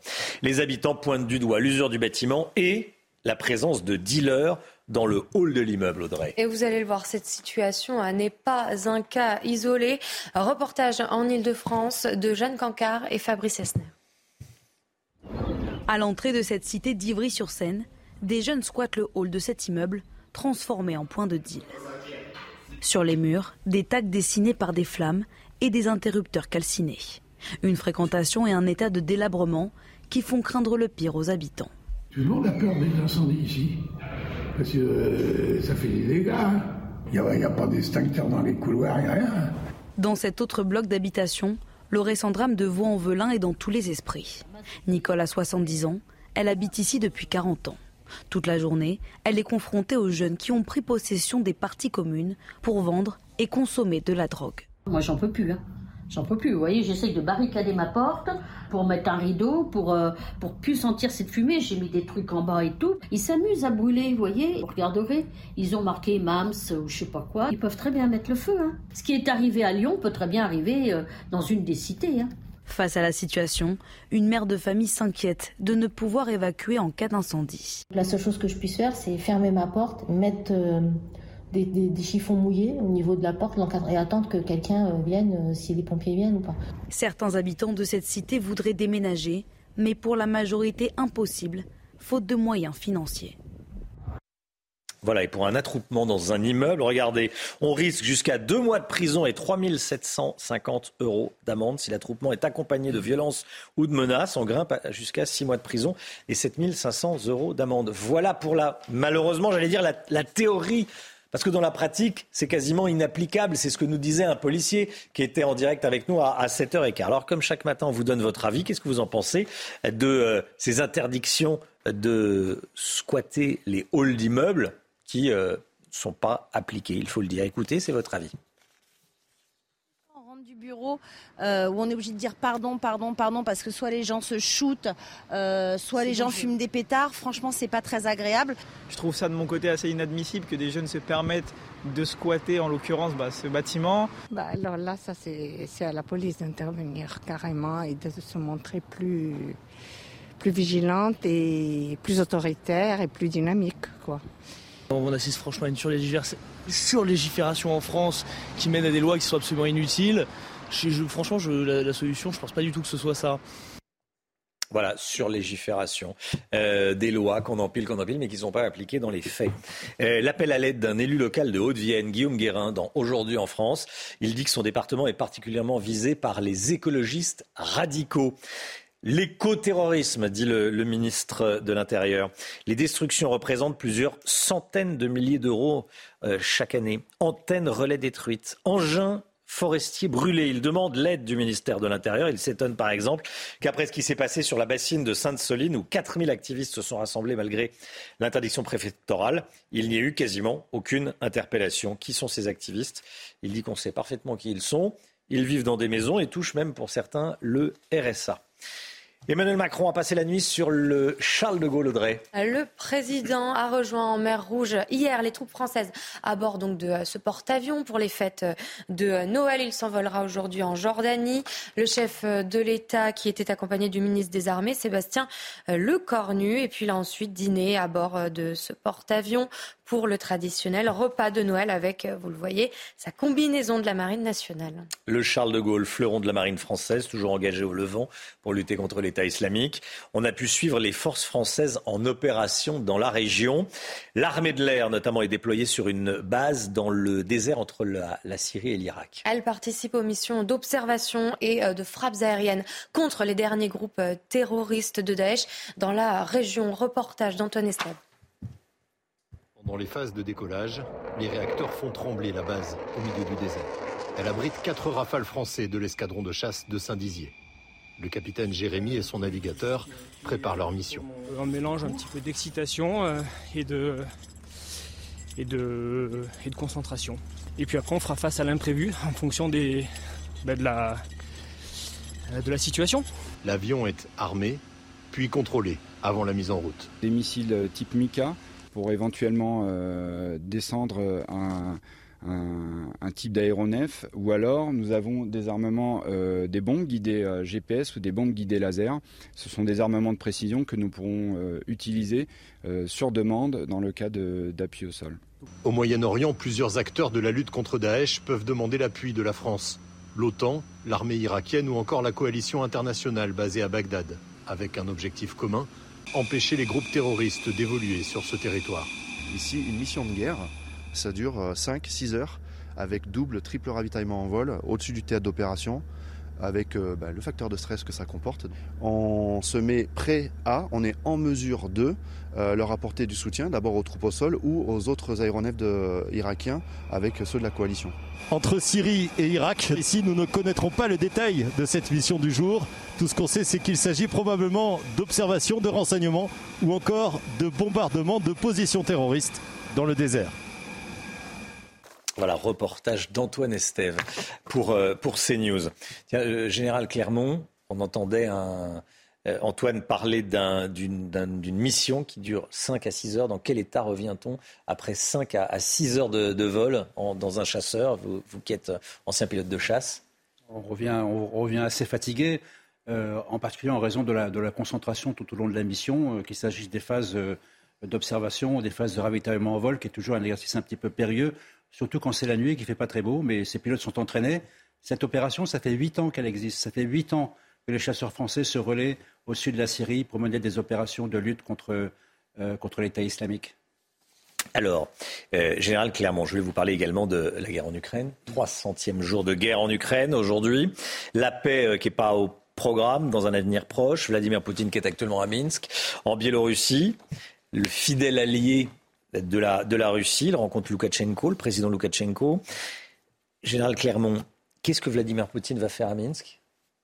Alors d'abord, c'est un peu original parce que d'habitude, c'est le président Loukachenko qui se déplace à, Moscou pour recevoir les consignes du président Poutine, oui. puisque la, Biélorussie est une sorte d'extension de la Russie, euh, un régime extrêmement autoritaire. En fait, euh, l'objectif du président Poutine, c'est de montrer qu'il n'est pas isolé, parce qu'il est terriblement isolé sur la scène internationale. Euh, donc à la fois qu'il n'est pas isolé, donc il se déplace vers un de ses alliés, euh, il, montre un visage de sérénité euh, par rapport à ce qui se déroule sur le terrain. Donc on est dans un exercice essentiellement de communication politique et stratégique. Maintenant, il ne reste pas moins que la Biélorussie est un territoire important pour la Russie. Elle permet d'encercler l'Ukraine entre la Biélorussie, la Crimée et la Russie. Et il y a un grand nombre d'opérations militaires, et en particulier d'opérations de bombardement, qui partent à partir de la Biélorussie. Donc il y a à la fois aussi un objectif qui est de motiver la Biélorussie à continuer à fournir cette aide militaire indispensable à la Russie dans les semaines qui viennent. Merci mon général. On va partir à Bordeaux à présent. Bordeaux où un réseau criminel de très grande ampleur a été démantelé. Sept personnes ont été mises en examen en fin de semaine dernière pour vol, recel, euh, vol et recel en, bande organisée. Vous allez découvrir euh, comment l'argent a été utilisé. Hein. Elles exploitaient une centaine euh, de voleurs dans l'agglomération et le butin servait à investir dans l'immobilier en Algérie. Kylian Salé. Une quinzaine de sacs à main de luxe, plus d'une centaine de montres, du parfum, du maquillage, mais aussi des téléphones. Le 14 décembre dernier, sept personnes ont été mises en examen pour vol et recel en bande organisée. Elles exploitaient des petites mains, une centaine de voleurs pour commettre les méfaits dans l'agglomération bordelaise. Les objets dérobés étaient revendus en Afrique du Nord, ce qui permettait aux commanditaires d'investir dans l'immobilier en Algérie, un système mafieux démantelé grâce à une opération de police de grande ampleur ça existe depuis très longtemps. Donc euh, c'est vrai que on, maintenant, on, va dire, ces, ces individus euh, ne rechignent pas sur de l'originalité. Mais à côté de ça, donc, nous avons des services d'investigation qui, euh, avec les moyens qui sont alloués, essayent de démanteler au mieux qu'ils peuvent ces réseaux. 60 policiers dont des membres du RAID étaient sur leurs traces depuis septembre dernier. Une enquête a été menée par le groupe mineur non accompagné de la police nationale. Dans un communiqué, la procureure de la République de Bordeaux indique qu'une partie du matériel informatique était blanchi en restaurant les objets à leur configuration d'usine. Voilà comment ça se passe à, Bordeaux, un réseau criminel de voleurs démantelé. Regardez ces images qui nous parviennent de Buenos Aires. Les Argentins, l'équipe argentine, les champions du monde qui ont atterri. Il était euh, un peu avant 7 heures française, près de 3 heures du matin, heure locale. Ils sont montés sur le toit de ce bus impérial et ils ont fait euh, ce qu'on aurait aimé voir en France. Ils ont traversé la foule même. dans la capitale. Pardon? Il y a eu du monde. Ah bah oui, oui, oui, oui. Même, mais là, il est là, c'est pas en direct, hein, mais il était à peu près 3h, 3h30 du matin, euh, heure locale. Heure locale. Il y avait énormément de monde, évidemment. La joie des Argentins. Voilà. Bravo à eux, c'est eux qui ont gagné. Allez, le rappel des titres, tout d'abord, avant la santé, avec Audrey Berthaud. Y aura-t-il des trains pour Noël et le jour de l'an? La situation se complique à la SNCF. La CGT et Sudrail n'appellent pas officiellement à la grève, mais les préavis sont maintenus. Les syndicats laissent le choix à chaque contrôleur de se joindre ou non au mouvement. Le tribunal de commerce de Grenoble rend sa décision aujourd'hui concernant les finances de Gosport. Hier, les représentants des 2000 salariés ont été entendus. Le but de cette audience était de vérifier que l'entreprise n'est pas en situation de cessation de paiement à brève échéance. Si c'est le cas, une procédure de redressement judiciaire sera ouverte. Et puis Harvey Weinstein, jugé coupable à Los Angeles d'un viol et de deux agressions sexuelles, soit seulement la moitié des chefs d'accusation pour lesquels il était poursuivi. L'ancien producteur purge déjà une peine de 23 ans après sa condamnation à New York en 2020 pour des faits similaires. Il encourt aujourd'hui jusqu'à 24 ans supplémentaires. Bonjour Docteur Mio avec Zia Carmentia Compagnie. Gestion du poids avec contrôle du glucose. Premier produit à base d'agarmentia. Disponible sur bionutrix.fr. La santé avec le docteur Brigitte Millot. Bonjour docteur, bonjour, bonjour. Brigitte. La DGS, la Direction générale de la santé, sensibilise les médecins à la déclaration et au traitement des cas, des, cas d'infection à streptocoque. Mhm qui sont en augmentation. Vous nous parlez ce matin de la scarlatine. Oui, alors on a effectivement une augmentation des nombres de cas d'infection à streptocoque. Cette augmentation n'est pas qu'en France, hein. on en a euh, en Irlande, en Finlande, en Suède. Il y a une augmentation de ces cas. Euh, au Royaume-Uni, il y a tout de même eu une quinzaine de décès hein, liés à ces infections. En France, trois décès aussi. Euh, et parmi ces infections à streptocoque, il y a des angines, il y a des maladies de peau comme l'impétigo et il y a la scaratine qui est en augmentation. Alors l'idée aujourd'hui, c'est de vous aider à reconnaître ce qu'est une scarlatine. Une scarlatine, c'est une maladie généralement de l'enfance, hein. pas avant deux ans parce qu'on est protégé par les anticorps maternels, mais euh, le pic de fréquence entre 5 ans et 10 ans. Voici les principaux symptômes. Une fièvre, mais pas une petite fébricule à 38, hein. une fièvre intense, une fièvre fièvre élevée, avec une dysphagie, l'enfant ne peut plus avaler, un mal de gorge qui l'empêche euh, d'avaler avec des ganglions, et une éruption cutanée qui est assez particulière. Euh, on, va, on va avoir, euh, ça va commencer au niveau du cou, au niveau du décolleté, comme ça, et puis on va avoir au niveau des plis, comme ça, au niveau des plis du coude, par exemple, comme des, lignes, des, lignes de Pastia. Ce sont des lignes rouges comme ça, de vaisseaux, et quand on appuie sur la peau, elles disparaissent et elles réapparaissent dès qu'on lâche. Elles disparaissent à la pression et elles réapparaissent. Après, les boutons vont se généraliser à tout le corps après. Alors c'est assez étrange, ça fait imaginer un coup de soleil avec la chair de poule. Bah, ça fait un peu ça, la, scarlatine. Hein. Euh, donc vous êtes à la fois, euh, vous êtes à la fois hmm. avec, euh, ça fait comme du papier émery, vous voyez, comme des grains de sable, comme donc la peau est comme ça granuleuse, mais avec des taches rouges qui vont apparaître. Ce qui est caractéristique, c'est aussi, on va revenir sur les symptômes, qu'on a une une une langue blanchâtre puis rouge vif. Je vais vous montrer après les photos. Et on peut avoir aussi quelques douleurs abdominales. Alors, scarlatine, ça vient de quoi? Ça vient d'écarlate. Hein. c'est l'origine du mot, c'est rouge écarlate. En fait, l'enfant, il, est quasiment euh, tout rouge. Et surtout, un signe caractéristique de la scarlatine, c'est qu'au début, on a une langue avec un dépôt blanchâtre dessus, comme on va voir à gauche sur cette image. Regardez, vous voyez ce, dépôt blanchâtre. Et après, très rapidement, en 24 heures, donc surtout pour une fois, vous allez leur demander de tirer la langue. Euh, il faut, oui, il faut regarder. Mais ça peut arriver chez les adultes aussi, hein, la scaratine, mais c'est plus rare. Et vous voyez, elle se transforme en une langue rouge vif. C'est-à-dire qu'ensuite, la langue n'est pas rose comme habituellement, elle va devenir rouge vif, écarlate, la scarlatine. Euh, il peut arriver aussi qu'il y ait une desquamation, c'est-à-dire la peau qui pèle, comme on va le voir aussi sur cette image. Euh, voyez la peau là? Ça fait comme, comme, si elle, comme si elle pelait. Là, c'est un bout de doigt, quoi. Oui, c'est un bout de, doigt même. Mais euh, euh, c'est tendu. Ça ressemble à un doigt.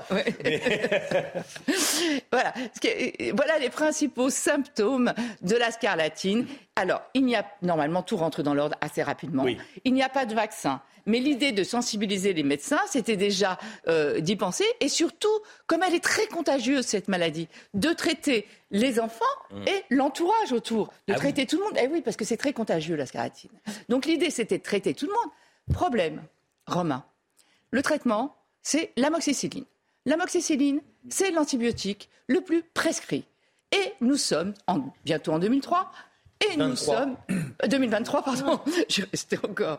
Et voilà, il y a pénurie de cet antibiotique. Bon, c'est pas grave, il y en a d'autres, hein, on a des alternatives. Mais ce qui paraît fou, c'est d'être en 2023 bientôt et de penser qu'on peut avoir des pénuries de ce médicament. Alors euh, là, il est demandé aux pharmaciens de parce qu'il y, y en a pour l'adulte, les adultes, mais il n'y en a pas pour les enfants. Donc il est demandé aux pharmaciens de limiter le nombre euh, de comprimés, la durée des traitements, éventuellement de les donner un par un, c'est-à-dire vraiment pas un par un, mais le nombre pile de, de, comprimés, et aussi de dire aux parents, vous allez adapter les comprimés adultes au poids de l'enfant. Donc ils vont leur, donner une fiche où ce sera écrit avec on prend les comprimés, on les coupe en deux, on les broie, on les met dans une solution dispersible, après on prend une pipette. Enfin, vous voyez, c'est quand même fou.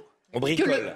tout ça, parce qu'en fait, on s'en est pas servi pendant deux ans. Il n'y a pratiquement pas eu. Ma femme, euh, tous les jours fait le, la pipette, la machin. Euh, c'est très compliqué. Hein. Il faut vraiment être bon en maths. Oui, c'est fou. Et c'est-à-dire qu'en fait, tout ça pourquoi? Parce que pendant deux ans, on n'a pratiquement pas utilisé l'antibiotique puisqu'il y avait pratiquement avec les gestes barrières plus rien, et on n'a pas anticipé. Euh, il n'y a pas que cette raison, c'est qu'en France aussi les médicaments sont pas chers, mais cette pénurie, elle est quasiment mondiale, donc c'est pas qu'un problème français. Mais voilà. Euh, mais ne vous inquiétez pas, il y a d'autres alternatives, il y a d'autres antibiotiques pour la traiter. Mais c'était un petit coup de gueule sur cette pénurie. On l'entend.